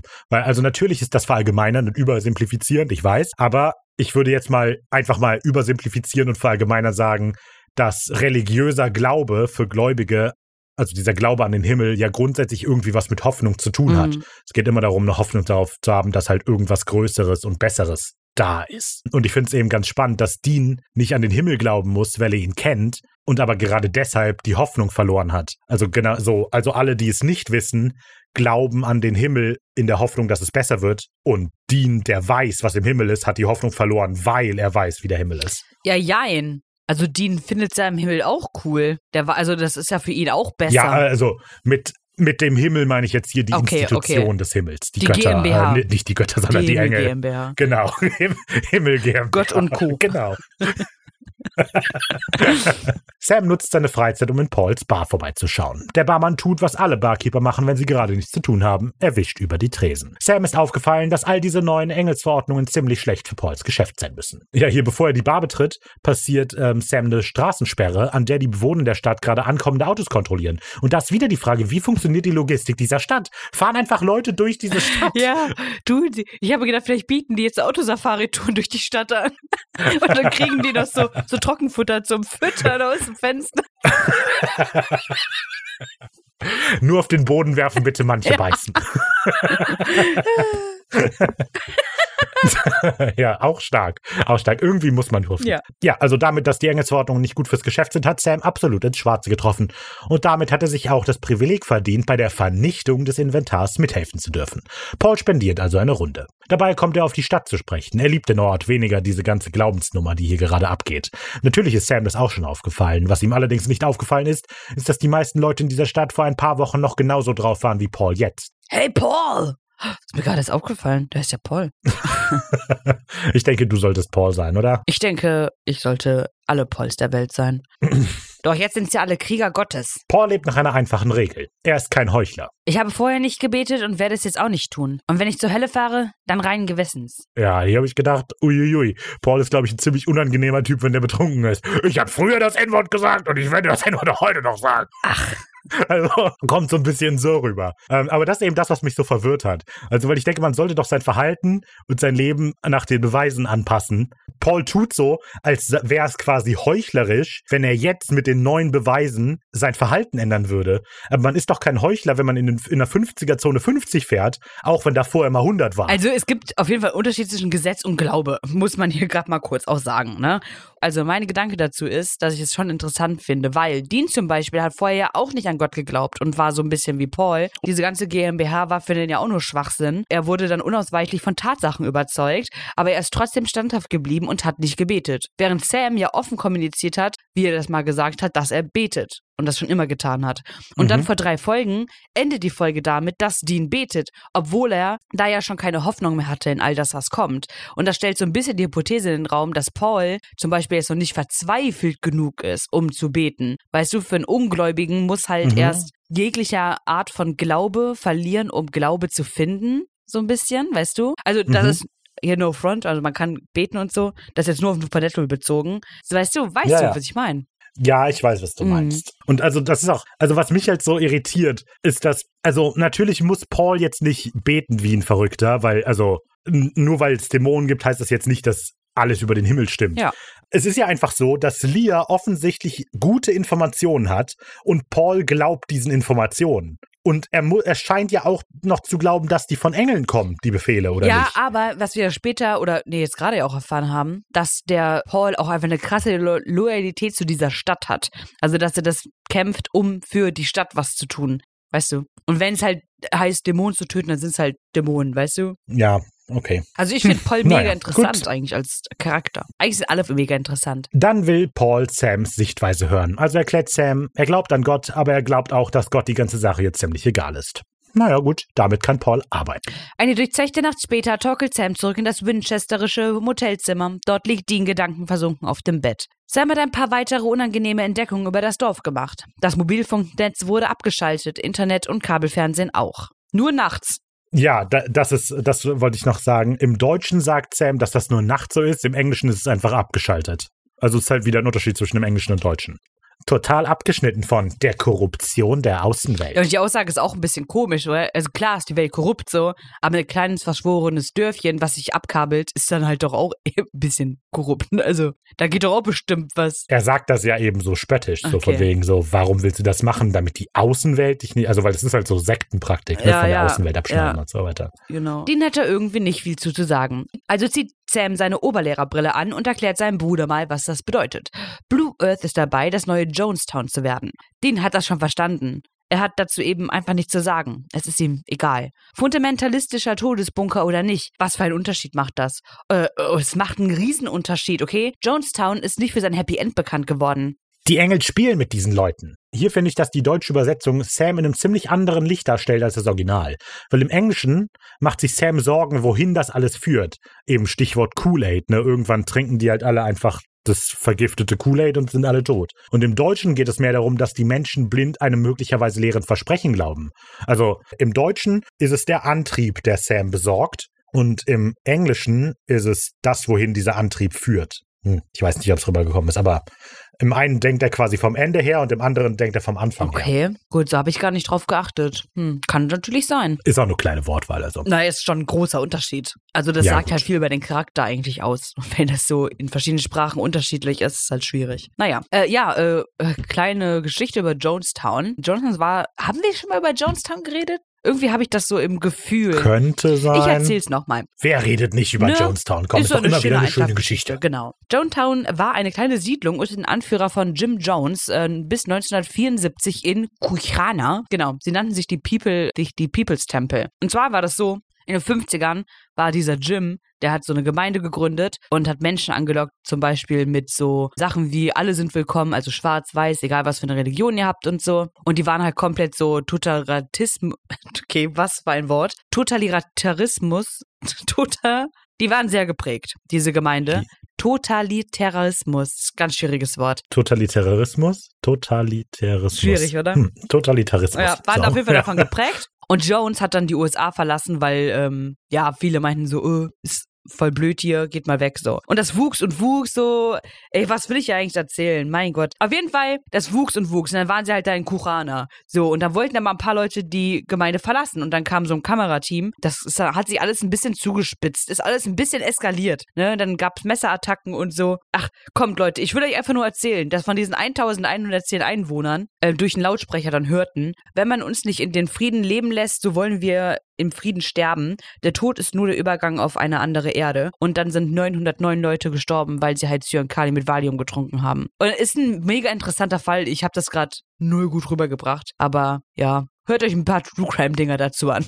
Genau. So, was ich aber dazu sagen wollte, und zwar ist es in Jonestown ja so gewesen, dass es war diese Gemeinde, bla bla bla und so. Und dann kam dieses Reporter-Team, was dann ja zum Eskalieren gebracht hat. Und in übertragenen Sinne sind Sam und Dean irgendwie dieses Reporter-Team. Ja, Ja. aber jetzt war ja nicht das Reporter-Team schuld an der Sache. Das war ja dieser Jim Jones. Ja, gut, aber es ist ja im Supernatural auch so. Es ist ja, mit- die sind ja auch nicht schuld daran. Lea, Lea ist ja schuld. Ja, Ja, okay, also natürlich doch, der, doch, doch. der, der externe Faktor bringt es dann zum Einstürzen. Das stimmt. Ja, weil die halt sagen so, "Hm, Leute, ist vielleicht nicht so geil hier. Kommt doch mit. Ja. Ja. Mhm. Dean bleibt dabei. Was soll er jetzt dazu sagen? Die Engel machen nun mal die Regeln. Sam steht kurz vor dem Ausrasten. In welcher Welt akzeptiert der Dean das einfach so? Er war doch immer der Erste, der versucht hat, den himmlischen Plan zu durchsägen. Ja, okay, das stimmt. Aber mittlerweile hat Dean eingesehen, dass dieser himmlische Plan der einzige Weg ist, hoch genug zu kommen, bevor die Sinnflut kommt. Ich meine, wer genau soll denn vorbeikommen und diese Menschen retten? Eigentlich sollten wir das sein, aber wir können's nicht. Sam bleiben seine nächsten Worte kurz im Hals stecken. Das klingt fast so, als hätte Dean aufgegeben. Tja, weißt du was? Vielleicht hat er das sogar. Klar, vor ein paar Wochen war das noch nicht denkbar, aber wie es aktuell aussieht, war selbst die sprichwörtliche Flinte, wie Dean gerade einfach ins Korn zu werfen scheint, eine Illusion. Da springt Sam plötzlich mit Tränen in den Augen auf. Sam war so oft davor aufzugeben, aber er hat es nie getan, weil Dean immer an seiner Seite war. Du bist der Einzige, auf den ich zählen kann. Ich kann das ja nicht alleine durchziehen. Wie schon so oft an diesem Abend hat Dean dazu nichts zu sagen. Stattdessen greift er seine Jacke und geht kurz zur Tür, um seinen Kopf frei zu kriegen. Ja, und Sams Nachruf ist voll lustig. Wir haben bereits Sperrstunde. Und das klingt aber so ehrlich überzeugt, wie er das sagt. Weißt du, wie unser guter, alter, braver Bürger Sam Winchester. Und da habe ich mich, in welcher Folge kam das nochmal zum Vorschein? Weißt du das noch? Das fand ja nur ich so lustig. Also aus irgendeinem Grund habe ich das mit der, verbringe ich das mit der Tankstelle in Verbindung, die in der Folge, in der er von Mac besessen ist, kommt. nee, das aber ich war weiß nicht irgendwie, mehr da hat er, glaube ich, jemanden verhört, der jemanden irgendwie umgebracht hat oder so. Und dann so, aber haben sie das denn nicht gemeldet? Das war irgendwas, haben sie, Ah, haben ja. sie das nicht gemeldet? Warum haben sie es nicht gemeldet? Egal, gut, war lustig, ne? Waren schöne Mhm. Zeiten. Ja, schöne Zeiten sind auch die nächste Sequenz. Sequenz Nummer 5, eine göttliche Tragödie. Oder diabolisches Rumgedirne. Während Dean also den Kopf frei bekommt, stürmt Lia aufgelöst in die Antidämonenmanufaktur. Sie hat scheinbar etwas sehr Wichtiges mit ihrem Vater zu besprechen. Statt seine Tochter zur Seite zu nehmen, führt er das Gespräch direkt hier vor allen anderen. Und hier, was ich sehr cool finde, dieses Gespräch, das Lia und der Pastor hier führen, findet buchstäblich auf einer Bühne statt. Dieser ganze Raum ist irgendwie eine, un, eine umfunktionierte Aula oder so. Und der Pastor und Lia stehen auf der Bühne und da findet gerade diese Performance statt. Und das finde ich mhm. ziemlich gut. Ziemlich smart. Die Engel sind wütend, so wütend, dass sie den ehemals Auserwählten den Zugang zum Paradies verwehren. Das Publikum kann es nicht nachvollziehen, sie tun doch alles wie ihnen befohlen. Aber genau hier ist das Problem. Der Großteil der Gemeinde mag den Befehlen folgen, aber eben nicht alle und wie es so grausam heißt, mitgefangen, mitgehangen. Das ist natürlich inakzeptabel für die Zuhörer. Wenn Lia die Namen der Regelbrecher kennt, dann muss sie ihnen diese Namen verraten, damit das Problem gelöst werden kann. Wir erfahren erstmal nicht, ob Lea die Namen wirklich verrät, sondern cutten zu Sam, der sich im Motelzimmer gerade versucht, die Zeit mit Lesen zu vertreiben. Ich kann nicht lesen. Das klappt aber nicht. Wer kann ja nicht lesen. Glücklicherweise landet da gerade Besuch in der kleinen Küche des Zimmers. Es ist Cass, sichtlich angetrunken, auf der Suche nach mehr Alkohol. Ich habe deine Nachricht erhalten. das hat sich gerade ein bisschen komisch angehört. Ja. Das hat sich so angehört. Das habe ich gerade voll an. Deine Nachricht war verdammt lang. Weißt du, ich finde den Klang deiner Stimme furchtbar nervig. Bevor er ja hier hingekommen ist, hat Cass scheinbar einen ganzen Schnapsladen leer getrunken, aber keine Panik auf der Titanic. Jetzt ist er ja da und bereit zuzuhören, was Sam zu sagen hat. Allerdings scheint Sam gerade Cass Zustand mehr zu interessieren als die Situation in der Gemeinde. Also fragt er, ob bei Cass alles gut sei und bekommt eine ziemlich klare Antwort. Stell keine blöden Fragen. Cass ist nicht für emotionalen Support hier, sondern für Sams ach so wichtigen Notfall. Also erzählt Sam, was es zur Sache ist. In der Gegend häufen sich unerklärliche Dämonenangriffe und das Dorf schafft es nur dank eines Propheten, den Angriffen stattzuhalten. Sam nennt Cass auch Leas Namen, aber Cass hat diesen Namen noch nie zuvor gehört und das bedeutet nur eines. Lea ist kein Prophet. Was ist sie dann? Wieder muss eine Frage unbeantwortet bleiben, als wir mit einem Cut die Szene wechseln. Dean streift gerade gedankenverloren durch die Stadt, als er aus Pauls Bar heftiges Scheppern und Krachen hört. Das überprüft ihn natürlich einmal. Als er die Bar betritt, wird er von einem Streit begrüßt. Rob und Paul scheinen sich um einen Baseballschläger zu streiten. Paul besteht auf sein Hausrecht, hier tun und lassen zu können, was er will, und Pastor David versucht, die Streithände zu trennen. Als es ihm endlich gelingt, erklärt Paul dem Neuankömmling, was hier vor sich geht. Die aufgeregte Menge um den Pater, Rob und Jane versucht Paul aus der Stadt zu jagen. Nicht, weil sie es wollen, sondern weil sie es müssen. Paul versucht Rob daran zu erinnern, dass sie nicht nur zusammen aufgewachsen sind, sondern sogar gute Freunde waren. Paul Robs Trauzeuge, verdammt. Hör mal, ja, aber das ist lang her. Jetzt stellst du dich gegen unsere Stadt. Das hier ist eine Stadt der Gläubigen. Du bist nicht gläubig. Das sagt Jane, Dylans Mutter. Habt ihr bestimmt an der Stimme mhm. erkannt. Rob fleht seinen Freund dann einfach zu gehen und die Sache nicht unnötig schwerer zu machen, aber darauf reagiert Paul nur noch angepisster. Als ob er es ist, der hier irgendetwas schwer macht. Das hier ist sein Zuhause und wenn die Leute ihn hier raushaben wollen, dann müssen sie ihn eben rausschleifen. Ja gut, dann machen wir das eben so. Rob macht also ein paar Schritte auf Paul zu, wird aber von Dean zurückgehalten. Als Rob es weiter versucht, verpasst Dean ihm einen heftigen Schwinger und Megafonmann geht zu Boden. Es wird kurz chaotisch, aber als plötzlich ein lauter Knall zu hören ist, wird alles wieder ganz still. Totenstill. Paul fällt getroffen zu Boden, eine Schusswunde in der Brust. Jen steht vor ihm, eine Waffe auf ihn gerichtet und offensichtlich sehr wütend. Niemand kann mich daran hindern, meinen Sohn oh wieder je. zu sehen. Dean und der Pastor eilen zu Paul, aber es ist zu spät. Er ist tot. Dann erst lässt Jane selbstgerecht die Waffe sinken und der Bildschirm wird schwarz. Es ist der nächste Tag, als Dean vollkommen am Ende wieder das Motelzimmer betritt. Sam springt auf, er hat seinen Bruder bereits gesucht, aber als er Deans blutige Hände bemerkt, verstummt er sofort. Dean erklärt, was gerade passiert ist und während Sam noch Probleme hat, die Informationen zu verarbeiten, macht es für Cass total Sinn. Was auch immer in dieser Gemeinde passiert, jetzt geht's erst richtig los. Jetzt bemerkt Dean den betrunkenen Engel auf der Couch und tut sich schwer, die Wörter betrunken und Engel in einen Kopf logisch zusammenzubekommen. Cass winkt ab, betrunken oder nicht, die drei müssen sich jetzt auf das Dorf konzentrieren. Leah ist gar kein Prophet, sondern die Dürne Babylons, die sich erhebt, sobald Lucifer die Welt betritt. Ist aber auch spät dran, ne? Also, mhm. Cass zitiert, wenn wir kommen, und wenn sie willkommen und falsche Prophezeiungen überbringen. Kommt das den Winchester vielleicht bekannt vor? Genau, so in der Bibel gibt es tatsächlich die Dirne von Babylon, aber die heißt da die Dirne Babylon. Sie scheint in der Bibel eher eine Personifizierung der Stadt Babylon zu sein, also als ein Fool für Sünden, Korruption und Verderbnis. Natürlich stammt dieses Zitat, das Kester sagt, nicht aus der Bibel. Oh. Das kennen wir ja mittlerweile schon. Äh, ich glaube, im, im, Discord hatte letztens jemand gesagt, dass das ja nicht schlimm ist. Und ich finde das auch nicht schlimm. Ich wollte es nur sagen, so. Also, weil die tun immer so, als würden die aus der Bibel zitieren. Aber es alles nur alles Heuchler. Alle miteinander. Das steht doch hier auf meinem Glückskeks. Oh, und Hunger kommt in die Stadt. das sind die Glückskekse. Die Dürne hat das übliche Skillset. Sie kann eine menschliche Form annehmen und Gedanken lesen. Sam ist sofort an Bord und vermutet, dass die echte Lia wahrscheinlich schon vor Monaten gestorben ist, aber dem versteht noch nicht so ganz. Warum sollten denn so viele Dämonen die Stadt umzingeln und angreifen? Ne? Cass hat eine einfache Antwort. Pseudolia kontrolliert die Dämonen, um mit der Stadt zu spielen. Der beste Beweis ist der angebliche Exorzismus. Ja, die Worte sind henochisch, aber bestimmt kein Exorzismus. Tatsächlich bedeutet er, du atmest mit dem Maul einer Ziege. ist nur auf henochisch witzig.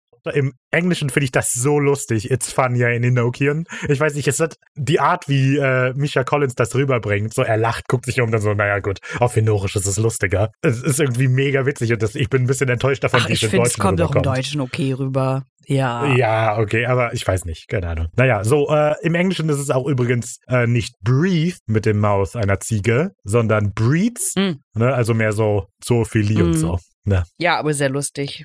Lustiger Cass. Den versteht zwar den Witz nicht, aber dafür immer mehr die Situation.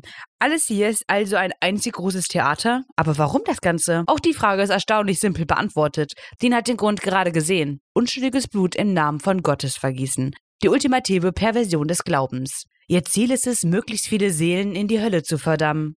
Cass ist übrigens wieder ein bisschen nüchterner, deswegen lall ich nicht mehr so. Pauls Tod war der Anfang. Na gut, sieht für Dean so aus, als wäre es wohl Zeit, dass jemand in die Rolle des Zuhälters von Babylon schlüpft, um die Sache zu beenden. Es sieht tatsächlich so aus, als müsste jemand etwas unternehmen, denn Lia versprüht weiter ihr Gift in der Gemeinschaft. Jane kniet vor ihr und bittet um Vergebung. Sie befürchtet, alles noch schlimmer gemacht zu haben, aber Lia kann sie beruhigen. Die Engel verstehen nicht nur, sie heißen es sogar gut. Wir alle haben Paul gemocht, aber er war ein Sünder und er hätte uns mit in den Abgrund gezogen. Du hast uns gerettet. Gerettet, gerettet, det. Hashtag War mal SpongeBob. wieder Zeit für SpongeBob. Hashtag, du wurdest gesponged. Klasse. Hashtag Schwamm drüber. Nee, das, ist, äh, nee, das äh, Hashtag gesponged fand ich besser. Das war herrlich. Okay, na gut. okay. Diese letzten Worte hat auch Pater David mitgehört und kann nicht anders als zu widersprechen. Wie kann irgendeine Sünde einen Mord, die schrecklichste aller Sünden, rechtfertigen? Naja, ganz einfach. Das Böse zu töten ist keine Sünde. Und wenn David wirklich die Befehle der Engel in Frage stellt, wo ist denn dann sein Glaube? Weil ein guter Zuhälter auch immer wenigstens ein eindrucksvolles Accessoire benötigt, präsentiert Kerstin Winchesters jetzt einen sehr angetrockneten, angespitzten Ast einer babylonischen Zypresse. Die einzige Waffe, mit der die Dürne getötet werden kann. Leider ist bei dieser Kreatur nicht nur die Waffe, sondern auch der Führer entscheidend. Nur ein wahrer Diener Gottes kann das Monster erledigen. Diener wie? Nicht dich oder mich. Und Sam ist ohnehin verabscheuungswürdig. Wir müssen einen anderen finden. Ja, Cass is on fire, diese Folge. Sehr viele lustige Sachen. Jetzt kommen wir auch zu Sequenz Nummer 6. Jetzt wird's aber hurste Zeit. Äh, Alternativ dann halt jetzt, jetzt wird's aber dürnste Zeit. Aber das klingt halt dann nicht mal annähernd wie höchste. Wie wär's mit, hast du, hast du, äh, hast du dir etwa, Wie wär's mit im Dürnste des Himmels? Nee, im Dürnste der Hölle. ja, ich habe eher so. Hast du dir, hast du, hast du, Hast du einen Schlaganfall? Ricardo left the game. hast du dir eine neue, Sorry, ich habe hast Verbindungsprobleme. du dir eine neue gekauft? Weißt du, das? Das ist gut. Ah, sehr gut. Hast du dir eine neue? Mhm, Ja, danke, sehr danke. gut. Finde ich War es der Schlaganfall wert? Ja. Hast du dir eine? Finde ich gut. Tatsächlich wird es höchste Zeit, dass die drei einen Weg finden, denn Lia wendet sich gerade an die gesamte Gemeinde.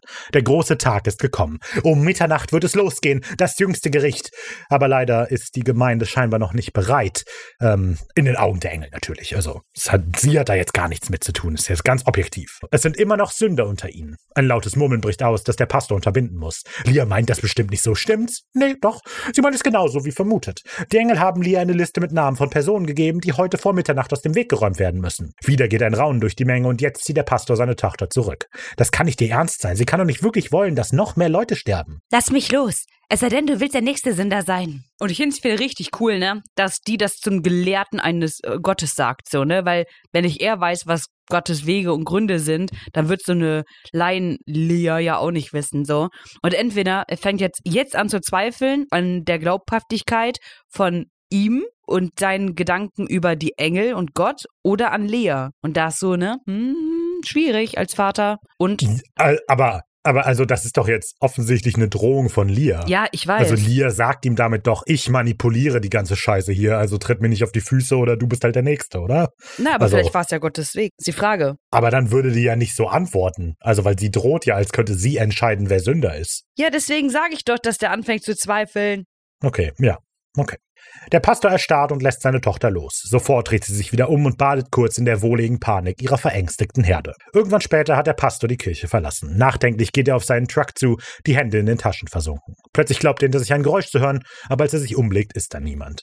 Er geht also noch ein paar Schritte und dann hört er definitiv was. Wieder dreht er sich um und jetzt ist da wirklich etwas. Ein betrunkener Engel. Natürlich glaubt der Pastor das nicht, aber das muss er auch gar nicht. Cass legt ihm also eine Hand auf die Schulter und mit einer plötzlichen Windböe sind die beiden verschwunden. Ein Augenblick später tauchen sie wieder auf, nicht mehr auf der Straße, sondern im Motelzimmer der Winchesters. Aus irgendeinem Grund weiß Dean, dass Gideon Cass das die ganze Engelssache gar nicht geglaubt hat, aber das spielt gar keine Rolle. Dean hat dem Mann Gottes äh, einiges zu sagen. Die Erklärung lässt Pastor Pastor. Die Erklärung lässt Pastor David. Pasta. Das sind die mit dem Loch, oder? Pastor David. Die Erklärung lässt Pastor David mit einem entschiedenen Kopfstöhnen zurück. Lia ist seine Tochter. Niemals könnte er sie töten. Dean erklärt, dass der Pastor ja genau da einen Denkfehler macht. Er würde ja gar nicht seine Tochter töten, sondern ihren Mörder. Das Böse zu tun ist keine Sünde oder so. Und hier ist krass, weil Dean holt den Pastor an tiefsten Punkt ab, wo er gerade ist. Also so oder so hatte er ja Zweifel an all dem, was hier gerade passiert.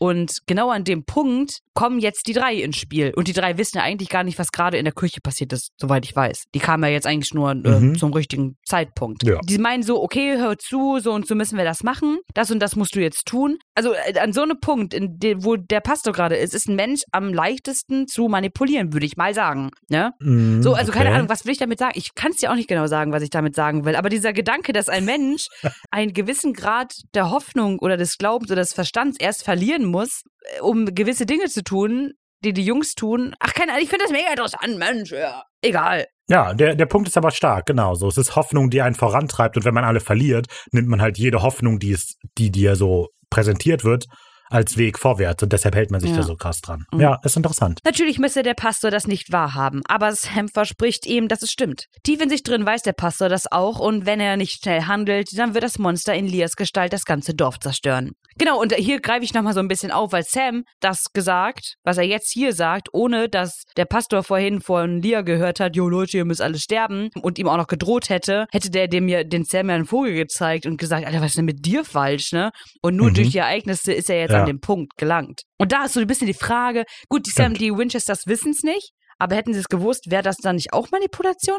Voll der Gedankengang, Alter. Ja, ja. Hm. Dean hält dem Pastor also den Flock hin, aber der sucht immer noch einen Weg aus der Sache. Wenn nur ein Diener des Himmels die Sache erledigen kann, dann wäre doch der Engel die viel bessere Wahl.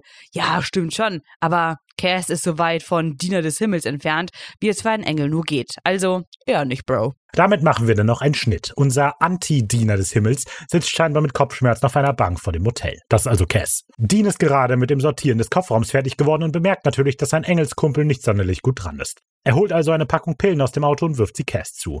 Er hat aber noch etwas Wertvolleres für ihn als Medizin. Emotionalen Beistand. Schön. Dean weiß, wie es Cass gerade gehen muss, wie es ist, von seinem Vater enttäuscht zu werden. Und, wie bist du damit klargekommen? An guten Tagen tötest du eine Dirne. Ja, es wird langweilig, aber wieder muss die Überleitung sein, dass es jetzt aber wirklich mal höchste Zeit mit dem Dirnen töten wird. Während die Winchesters gemütlich Pillen-Ping-Pong spielen, hat Leah ihren treuesten Anhängern befohlen, das halbe Dorf in ein Hinterzimmer der Kirche zu sperren. Gerade schleifen Jane und Rob eine Elise heran. Ja, und hier finde ich es verrückt, wie die Zeit im Hotel scheinbar viel langsamer vergeht als die in der Kirche. Also bei Sam, Dean und Cass passiert die ganze Zeit irgendwie alles in drei Minuten und in der Kirche passieren 300 Sachen. Äh, meine Vermutung ist, dass das am schwarzen Loch liegt, das Dean ja in sich drin hat. Wir wissen ja alle, dass die Zeit in der Nähe eines schwarzen Lochs viel langsamer vergeht. Haha. Nee, also ich glaube tatsächlich, dass es hier eine bewusste Entscheidung ist und ich finde diese bewusste Entscheidung auch irgendwie gut. Also irgendwie, also so viele Entscheidungen denke ich, dass die bewusst sind, so, weißt du? Also auch so zum Beispiel, dass Sam und Dean und Cass, die sind ja nie vor Ort jetzt gegen Ende, wenn diese schlimmen da Sachen passieren. Also wenn Lia so richtig ausartet und sagt, okay, wenn sich die ganze Sache ein bisschen zuspitzt und sie sich ein bisschen in was vergaloppiert hat, sagen wir, ne? Das heißt, die stützen sich ja nur auf den Ereignissen, die bereits passiert sind und auf der Aussage von Cass, wer Lia eigentlich ist. Weißt du? Kommt das rüber. Ja, Also die drei handeln über Vermutungen und nicht über den Tatsachen. So ein bisschen. aber also, also, dass Paul tot ist, ist Ja, ja, ja. klar. Ja, ja, ich weiß. Aber Hm, okay. trotzdem, ich find's gut. Okay, okay. So, wa was ich hier wirklich dämlich finde, Jane und Rob bringen diese Elise ran und zeigen der Lia und Lia gibt ihr dann den Schlüssel und sagt, wir bringen sie in den Lagerraum. Und in, als die, die aber die Tür des Lagerraums aufmachen, sind da bereits 20 Leute drin. Und ist das dann immer so, die bringen eine Person ran, hey, hier ist Jake. Lia, wir bringen ihn in den Lagerraum. Gibt den Schlüssel. Dann machen die wieder zu. Gehen sie wieder weg, kommen. Hier ist Maggie. Ja, wir bringen sie in den Lagerraum. Übergibt wieder den Schlüssel, gehen wieder weg. so, geht das die ganze Zeit so? Deswegen vergeht die Zeit auch so langsam. Und den bringen wir jetzt in den, in den Lagerraum. Stimmt's? Nein, warte. Wir bringen ihn in den Lagerraum. Nachdem Jane die Tür hinter Elise zugesperrt hat, versichert sich Leah, dass jetzt alle Sünder in der Kammer sind. Und als Jane das bestätigt, kann die Party richtig losgehen. Holt das Kerosin. Den Teil des Plans hatte Leah scheinbar vergessen, mit der Gruppe zu teilen. Jane bekommt Zweifel, immerhin sind Kinder in diesem Zimmer, aber Leah erinnert sie, dass sie hier alle nur himmlische Anweisungen befolgen. Die Engel haben ihre Gründe und wenn Jane ihren Sohn wiedersehen will, dann hat sie eben keine Wahl. Hm, ja, okay. Wir waren ja eigentlich ohnehin schon über den Punkt der Skrupel hinaus. Jane dreht sich also um und geht das Kerosin suchen. Megafon Rob schaut allerdings immer noch ein bisschen skeptisch. Ha, ganz schön anstrengend, diese ganzen Leute zu Massenmördern zu machen. Leah zieht sich also für einen kurzen Moment in das Pastoralbüro zurück, um durchzuatmen und sich im Spiegel zu betrachten. Dabei sehen wir sogar kurz ihre höllische Schokoladenseite. Oh. Lange kann sich Leah allerdings nicht in ihrem eigenen Glanz sonnen, denn plötzlich erscheint Cass hinter ihr, reißt sie herum und fixiert ihre Arme. Auch Sam, Dean und der Pastor sind da, letzterer mit dem improvisierten Zypressenflock in der Hand. Den kurzen Moment des Zögerns, als der Pastor in die Augen seiner Tochter blickt, nutzt die Dirne, um sich mit einem henorischen Zauber von Cass zu befreien und die drei Menschen mit telekinetischen Kräften wegzuschleudern. Dann ergreift sie die Flucht. Der Pastor nimmt sofort die Verfolgung auf und läuft direkt in die Arme der jetzt sehr kleinen Kirchengemeinde. Lia hat ihre Leute schon vorgewarnt, dass der Pastor jetzt ebenfalls ein Dämon ist, also zögern sie nicht lange und gehen auf ihren ehemaligen Anführer los. Es wäre doch echt mega toll, wenn die nur irgendwo kämpfen würden, wo man Waffen für den Kampf gegen, gegen Dämonen aufbewahrt. Oder wenn sie halt wenigstens in den letzten 20 Minuten damit verbracht hätten, Schrotflinten oder so mit Salzpatronen Ja. zu laden. Also das wäre mega praktisch. Aber leider ist das halt nicht so. Kann man Ja, aber die Leute, machen, die ne? wissen, wie man damit umgeht, sind weggesperrt wahrscheinlich. Ja, das stimmt. Also, das Ding ist, er rennt halt jetzt in den Raum, wo die die ganze Zeit Waffen vorbereiten. Und alle so, oh Gott, der Dämon kommt, na dann hauen wir den auf die Fresse. Also, ich weiß nicht, ist doof. Naja. Schnell eilen noch Sam und Dean dazu und dann wird es kurz richtig chaotisch. Sam versucht Rob und Jane davon abzuhalten, den Lagerraum abzufackeln. Die Leute im Lagerraum hämmern panisch gegen die Tür. Dean entledigt sich irgendwelcher Handlanger und bekommt es dann mit Leah zu tun. Während Sam damit beschäftigt ist, Jane zu knuddeln, knuddelt auch Leah Dean. Allerdings mehr so im Halsbereich mit ihren übermenschlich starken Händen. Dean versucht verzweifelt nach dem Zypressenast zu greifen, den der Pastor im vergangenen Handgemenge verloren hatte, aber dafür hat Leah nur Spott übrig. Bitte, du bist kein Diener des Himmels. Deshalb wird mein Team gewinnen. Du willst diese großartige Hülle sein? Du bist lächerlich, selbstzerstörerisch und ungläubig. Das ist das Ende der Welt. Und jetzt kannst du dabei zusehen, wie es passiert. Ich find's ganz süß, wie wir so kurz zu ähm, Sam und Jane cutten und Jane so, hey, lass mich los, ruft so. Hilfe, ich bin in Gefahr. Als würde sie halt Bitte nicht gerade versuchen, genau, genau, als würde sie nicht gerade versuchen, Menschen abzufackeln oder so. Hey, lass mich los, was soll das? Ja. Also, höflich wie Dean ist, hat er die Dirne von Babylon ihren Monolog noch beenden lassen, bevor er ihr mit dem Ast ordentlich eins überzieht und sie dann damit aufspießt. Schnell springt er aus dem Weg, damit Lias Anhänger die Show genießen können. Immer wieder flackert ihr wahres Gesicht über ihr Antlitz, dicker schwarzer Rauch wabert aus ihrer Bauchwunde, ihr Körper wird von Blitzen durchzogen und schließlich explodiert der Ast mit einem schrillen Schrei. Aber ich verstehe das nicht. Wie kommen wir denn jetzt ins Paradies ohne sie? Es tut mir leid, aber mit Sicherheit geht's in die andere Richtung. Und wir kommen zu Sequenz Nummer 7, die letzte schon in dieser Folge. Dean im himmlischer Mission. Die Arbeit der Winchesters ist damit getan. Sam schnappt sich den verwundeten Fahrer, Dean geht den angeschlagenen Castell holen. Dann wird es Zeit, mit Höchsttempo zu verduften. Ja, ich, warum haben die es so eilig? Und sollten die nicht vielleicht die Leute aus dem Lagerraum holen? Also ich meine, Jane wirkt ja jetzt nicht so, als würde sie diese Barbecue-Idee jetzt plötzlich grundsätzlich blöd finden. Im Gegenteil. Also die ist ja so, was sollen wir denn tun? Und die letzte Anweisung, die sie hat, um in den Himmel zu kommen, ist, die Leute abzufackeln. Und die so, ach ja, gut, dann gehen wir eben. Und ich habe gedacht, es wäre mega witzig, wenn Sam und Dean gleich im Hotelzimmer hocken und so. Und dann kommt so, haben wir nicht irgendwas vergessen? Und dann cutten wir in die Kirche und die Leute brennen in dem Raum und schreien. Ich glaube, ich habe den Herd angelassen. Ich glaube, ich muss die Parkuhr noch ziehen. ja. ähm, ja, und ich denke, dass das aber vielleicht so ein bisschen, dass sie hier gerade realisiert haben, anhand von diesem Beispiel, dass es ein bisschen ernster wird, weil vorher waren es so zwei, ein, zwei konkrete Oben oder Tote, wenn sie mal so gejagt haben und hauptsächlich auch noch Jäger. Aber jetzt sind sie so Otto-Normalmenschen, die so ein bisschen in die Apokalypse halt mit reingezogen werden. Und das deswegen, Hm. Gut, ändert Ja. nichts am Fahrplan, aber es ist halt vielleicht emotional ein anderer Druck und deswegen rennen sie. Damit sie am Ende sagen können, Mhm. wir haben uns beeilt. Sehr gut. Auf dem Weg nach draußen brennt es Sam natürlich unter den Fingern, was da gerade passiert ist. Wie konnte Dean die Dirne töten, wenn das doch nur ein wahrer Diener des Himmels eigentlich kann? Es hat eine Weile gedauert hier, bis ich verstanden habe, wa- warum Sam da überhaupt so besorgt fragt. Oder ich glaube es verstanden zu haben. Also, weil ich glaube, Sam ist der Überzeugung, dass man sich quasi entscheiden muss, ein Diener des Himmels zu sein. Und dass Dean dann die Dirne töten konnte, heißt, dass er sich dann jetzt entschieden hat, dem Himmel zu dienen. Mhm. Ja, das könnte schon sein. Aber da, da, dadurch, dass ich liebe, den Engel irgendwas anzuhängen, habe ich überlegt, vielleicht war das ja alles gar nicht nur echt, sondern nur inszeniert, damit Dean wieder Hoffnung hatte, in den Himmel anfängt zu glauben. Und ey, wenn man diesen Gedanken anfängt, hört man nicht auf. Das ist so auch im Alltag. Weißt du, da wird dich gefragt, wie geht's dir überhaupt? Und du fragst, du kannst du überhaupt gehen? Das ist ein, ein Was heißt gehen? Genau. Die Winchesters laden die Verletzten in den Impala und dann spricht Sam die Befürchtung auch aus. Hast du irgendeine Dummheit vor? Was meinst du? Zum Beispiel eine Michael-Dummheit. Was? Nein, ich? Quatsch, hallo? Na gut, also steigen die beiden in den Wagen und fahren zurück zum Motel. Dort liegt Cass vollkommen katatonisch auf dem Bett und Sam verarztet den Pastor, der eine üble Ar Armwunde und einen heftigen Schlag auf den Kopf abbekommen hat. Den versichert ihm, dass alles schon wieder gut wird, aber der Pastor ist ziemlich sicher, dass das nicht stimmt. Und hier ist mega interessant, weil der Pastor meint ja ganz sicherlich nicht seinen Kopf, äh, sondern die Umstände. Ja. Und das finde ich voll cool, weil das heißt so, er ist jetzt wirklich am Punkt, wo er die Hoffnung aufgegeben hat. Krass. Ja, mhm. Ich fände aber die Idee nett, wenn er seinen Kopf meinen würde. Nein, ich bin mir ziemlich sicher, dass ich diese Kopfschmerzen für immer haben werde. Unangenehmes Schweigen, in dem sich keiner traut, die Sache irgendwie zu kommentieren und dann geht Dean entschlossen zur Tür. Bei Sam schrillen die Alarmglocken, aber Dean versichert ihm, dass es nur ein paar saubere Verbände braucht, die er aus dem Wagen holen muss. Dean verlässt also das Motelzimmer und während Sam weiter den Pastor verarztet, hören wir draußen eine Tür auf und dann wieder zugehen. Heult der Motor des Impalas. Mein Leben ist so scheiße. Das ist der Motor des Impalas. Oh Gott. Ich habe unser Auto immer schon erkannt, bevor es um die Ecke gebogen ist.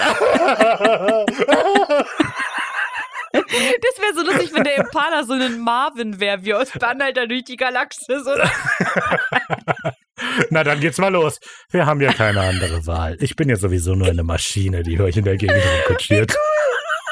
Sam stirbt entsetzt nach draußen, aber es ist zu spät. Dean ist bereits mit quietschenden Reifen davongedüst.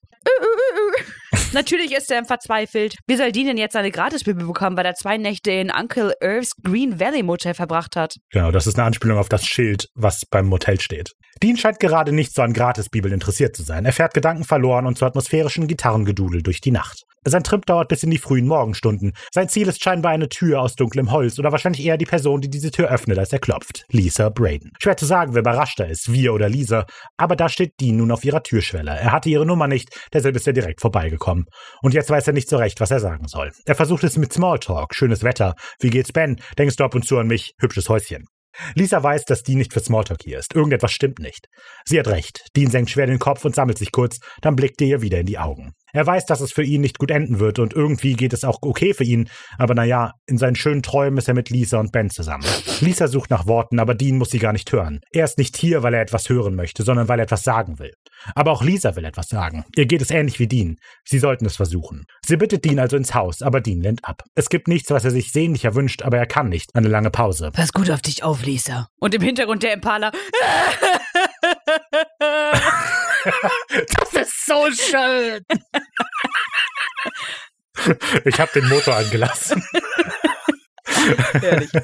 Dean wendet sich zum Gehen, aber das kann Lisa nicht zulassen. Sie hält ihn zurück, ein entsetzter Ausdruck auf ihrem Gesicht. Wie kann Dean so etwas sagen und dann einfach abhauen? Er würde am liebsten bleiben, aber er kann nicht. Jetzt ist Lisa offensichtlich panisch. Sie versteht zwar nicht ganz, was los ist, aber sie scheint verstanden zu haben, dass das hier ein permanenter Abschied ist. Sie will Dean also in das Haus führen, bietet ihn an, zu reden und ein Bier zu trinken, aber natürlich geht Dean nicht darauf ein. Im Gegenteil. Bald wird es viel schlimmer werden. Der Mist, den du die nächsten Tage im Fernsehen sehen wirst, da wird es richtig abgehen. Beängstigend. Aber ich will, dass du dir keine Sorgen machst. Ich werde Vorkehrungen für dich und Ben machen. Zu der Angst um Dean mischt sich jetzt auch noch die Angst um sich und vor allem um Ben. Wovon redet Dean? Was geht hier vor? Deans Erklärung ist für Lisa ziemlich nichtssagend, für uns dafür aber umso klarer. Die Leute, die ich als nächstes sehen werde, kriegen nichts von mir, ohne ein paar Auflagen zuzustimmen. Lisa kann damit nichts anfangen, aber das muss sie auch nicht. Sie hat verstanden, dass Dean kurz davor ist, etwas sehr Dummes zu tun. Wieder will sie ihn in das Haus führen, ihn irgendwie dazu bringen, nicht zu gehen, aber sie stößt auf taube Ohren. Dean hat keine Wahl, als zu gehen, und jede Minute, die er hier bleibt, wird den nächsten Schritt nur schwerer machen. Finde ich ähm, als eine nette Anspielung an dieses, ähm, an das, was Bobby gesagt hat, so, weißt du, die fünf Minuten oder die fünf Tage, Ja. die ich mit Karen verbracht habe, sind, haben das Ganze viel schlimmer gemacht. Ja, ja. Lisa nickt stumm. Ihr Körper ist in eine Art Schockstarre verfallen. Eine Träne rollt ihr über die Wangen, als Dean ihr einen Abschiedskuss gibt, sich umdreht und dann geht. Krass, oder? Also, ey, ich finde diese letzte Szene beim Lesen und beim Sehen, ich konnte mich nicht bewegen. Ich war richtig so, oh, Schockstarre, richtig Gänsehaut. Ich meine, man könnte sich viel über diese Szene streiten. Warum ist der überhaupt da? Bla, bla, bla. Was bringt das uns jetzt alles? Aber ey, Nee, ich nee, ich finde es so krass. Und was auch krass ist, ist, dass wir jetzt am Ende Ende sind. sind. So, wir müssen uns jetzt sehr beeilen, deshalb, also Ersteindruck, äh, nein, F äh, Fazitgedanken. So, nach dem Ersteindruck hatte ich die Folge mehr so als weiches, weiche, weißes Rauschen empfunden und äh, war deshalb irgendwie ziemlich unentschlossen, wie ich die Folge finde. Jetzt bin ich immer noch recht unentschlossen, wenn mir die eigentliche Story jetzt wirklich nicht so mega gefällt. Ich finde das ein bisschen boring irgendwie. Aber ich sehe auch ein paar coole Sachen. Also die Folge bringt für mich vor allem diesen Theateraspekt von Leas Performance sehr schön rüber, äh, weil immer wieder die Inszenierung sehr bedacht wird, in der Lia Dinge sagt und wie sie die sagt. Das finde ich ziemlich cool. Gleichzeitig, obwohl ich den Großteil der Folge eher uninteressant finde, will ich nach diesem Ende sofort Mhm. weitergucken. Also auch wie Ricky, dieses Ende finde ich mega gut. Ich denke so, oh shit, das muss ich sehen. So, der Folge selber fehlt es aber für mich irgendwie so an einem treibenden Faktor. Irgendwas, wo ich denke so, ah, jetzt will ich wissen, wie das ausgeht, weil irgendwie habe ich das Gefühl, von der ersten Szene mit dieser Kirche ist klar, oh, irgendwann wird es halt böse Mhm. enden. So, Mhm. keine Ahnung. Gut, das ist meiner. Jetzt lasse ich äh, Ricardas zwei Seiten Fazitgedanken. Ich habe gerade auch gedacht, wie lang der ist. Ich lese einfach vor. Also, bereits im Ersteindruck habe ich angesprochen ähm, und wie man in den Notizen auch merkt, sehe ich irgendwas in der Folge, irgendeinen Sinn und ich finde das auch irgendwie richtig cool, diese Folge.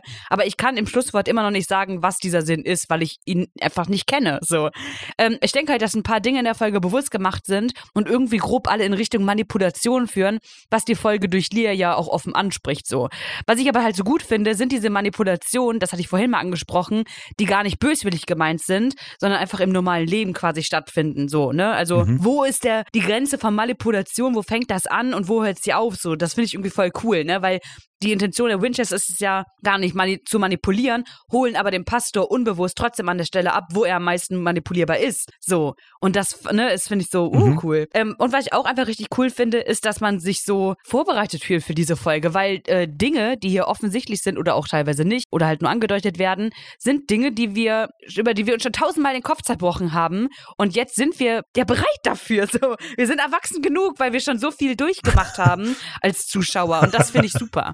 Mhm. Außerdem, irgendwie ist die Folge für mich wie so eine Art Klausur, wo die Frage war, beschreiben Sie anhand von einem irdischen Beispiel XY, keine Ahnung, was hat die Staffel ähm, sowohl über die Brüderbeziehung als auch über die Beziehung von Vätern gesagt. Lassen Sie dabei irgendwie ein Beispiel, also machen Sie ein Beispiel so, ne? Und das ist diese Folge und das ist voll gut. Auch so mit diesen, was sind die gewonnenen Erkenntnisse, wo ist der Zweifel an der Glaubwürdigkeit der Himmel und der Hölle und so. Das ist so eine, ja, ist einfach so eine würde ich als Essay durchgehen lassen, die Folge, wenn man es so liest. Ja. Sehr schön. Und das Ende halt mit Lisa, ganz ehrlich. Ich war, ich war so in einer Schockstarre, hatte ich ja gerade gesagt, ein Gänsehaut, ne? Man muss ja einfach mal in den Charakter einfühlen von Dean und auch von Lisa so. Was war überhaupt die Intention, zu ihr zu gehen? Er riskiert damit ja so viel, weil er ja gar nicht weiß, was ihn da erwartet. Weil vielleicht hat er, hat sie ja auch einen neuen und so, aber das ist Dean vollkommen egal, weil denen geht's ja gar nicht darum. Er hatte ja immer seine Bezugsperson, die war Sam, und da er die jetzt aber nicht mehr hat, weil er ja die Hoffnung aufgegeben hat, geht er jetzt zu dem Punkt, um zu Lisa zu gehen, weil er keinen anderen Weg mehr sieht. So. Mhm. Er sieht halt dieses Wir gegen den Rest der Welt nicht mehr und deswegen geht er halt zu Lisa, um sich zu verabschieden. Er verabschiedet sich aber auch gar nicht von Sam. So, ach egal. Naja. Und ich will es hier nochmal sagen, ich sag's nicht oft genug, aber Hunger meinte ja, Dean wäre innerlich tot. Ich werde Hunger das auf ewig vorhalten. Ähm, aber wie kann ein gebrochener Mann so oft brechen und immer und immer wieder? Ja, bis er nur Ja. noch ein Pulver ist. Naja, dann kommen wir Kommen wir zum Zitat der Woche. Mein Vorschlag für das Zitat der Woche ist, als Cass über einen Witz lacht, den nur er versteht, weil er auf Hinorisch ist.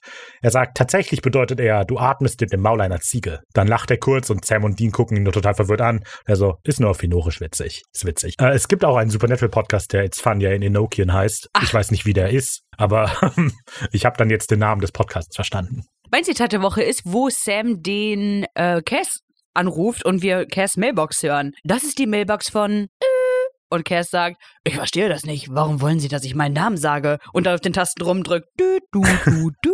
Mega lustig. ja. Ja, das Bibu Bieb macht es lustig, finde ich. Voll, voll. Was muss ich denn hier machen, damit ich in meine Mailbox machen kann? Ja, finde ich gut. Ja. Stark. Wenn ihr darüber abstimmen wollt, welches euer Zitat der Woche ist, dann könnt ihr das donnerstags tun, entweder auf Instagram oder auf dem Discord-Server. Da laden wir es im Laufe der Zeit, äh, im Laufe der Woche hoch oder des Tages hoch. So kleine, maximal 15 Sekunden Clips. Und dann könnt ihr einfach abstimmen und einen Tag später geben wir das Ergebnis dann bekannt. Auf Instagram sind wir wenig originell. Ähm, den gleichen Handle haben wir auch bei Facebook und Twitter. Ihr könnt uns auf allen gerne eine Nachricht schreiben, den Eindruck zur Folge mit uns teilen und so weiter und so fort. Einfach Hallo sagen. Wir freuen uns immer, wenn ihr einfach Hallo sagt auch. Hallo. Hallöchen. Könnt ihr so eine E-Mail schreiben, kontakt at wenig-originell.de oder ihr folgt dem Link in der Beschreibung und kommt auf den Discord-Server, wo ihr auch abstimmen könnt fürs Zitat der Woche. Ja, wunderbar. Dann haben wir ja jetzt 99 Probleme miteinander besprochen und dann sind wir bereit für die 100 Probleme. Woo! Tja, das hundertste Problem muss ja wohl dann was Besonderes sein. Hm, schauen wir dann mal nächste Woche, oder? Wir haben übrigens nichts geplant für Folge 100, nur damit ihr nicht auf irgendwas Vielleicht. gespannt seid. Außer Ricky hat Wer irgendwas weiß. Tolles. Okay, na gut, vielleicht hat Wer Ricky weiß. was Cooles. Die Folge fällt aus. Woo! Wir besprechen sie Urlaub! nicht. Bis dann. Die Folge heißt Kein Weg zurück. Gut, dann hören wir uns da. Ähm, ja, hoffe, habt ihr einen schönen Tag. Bis dahin. Wir haben eine Menge zu tun.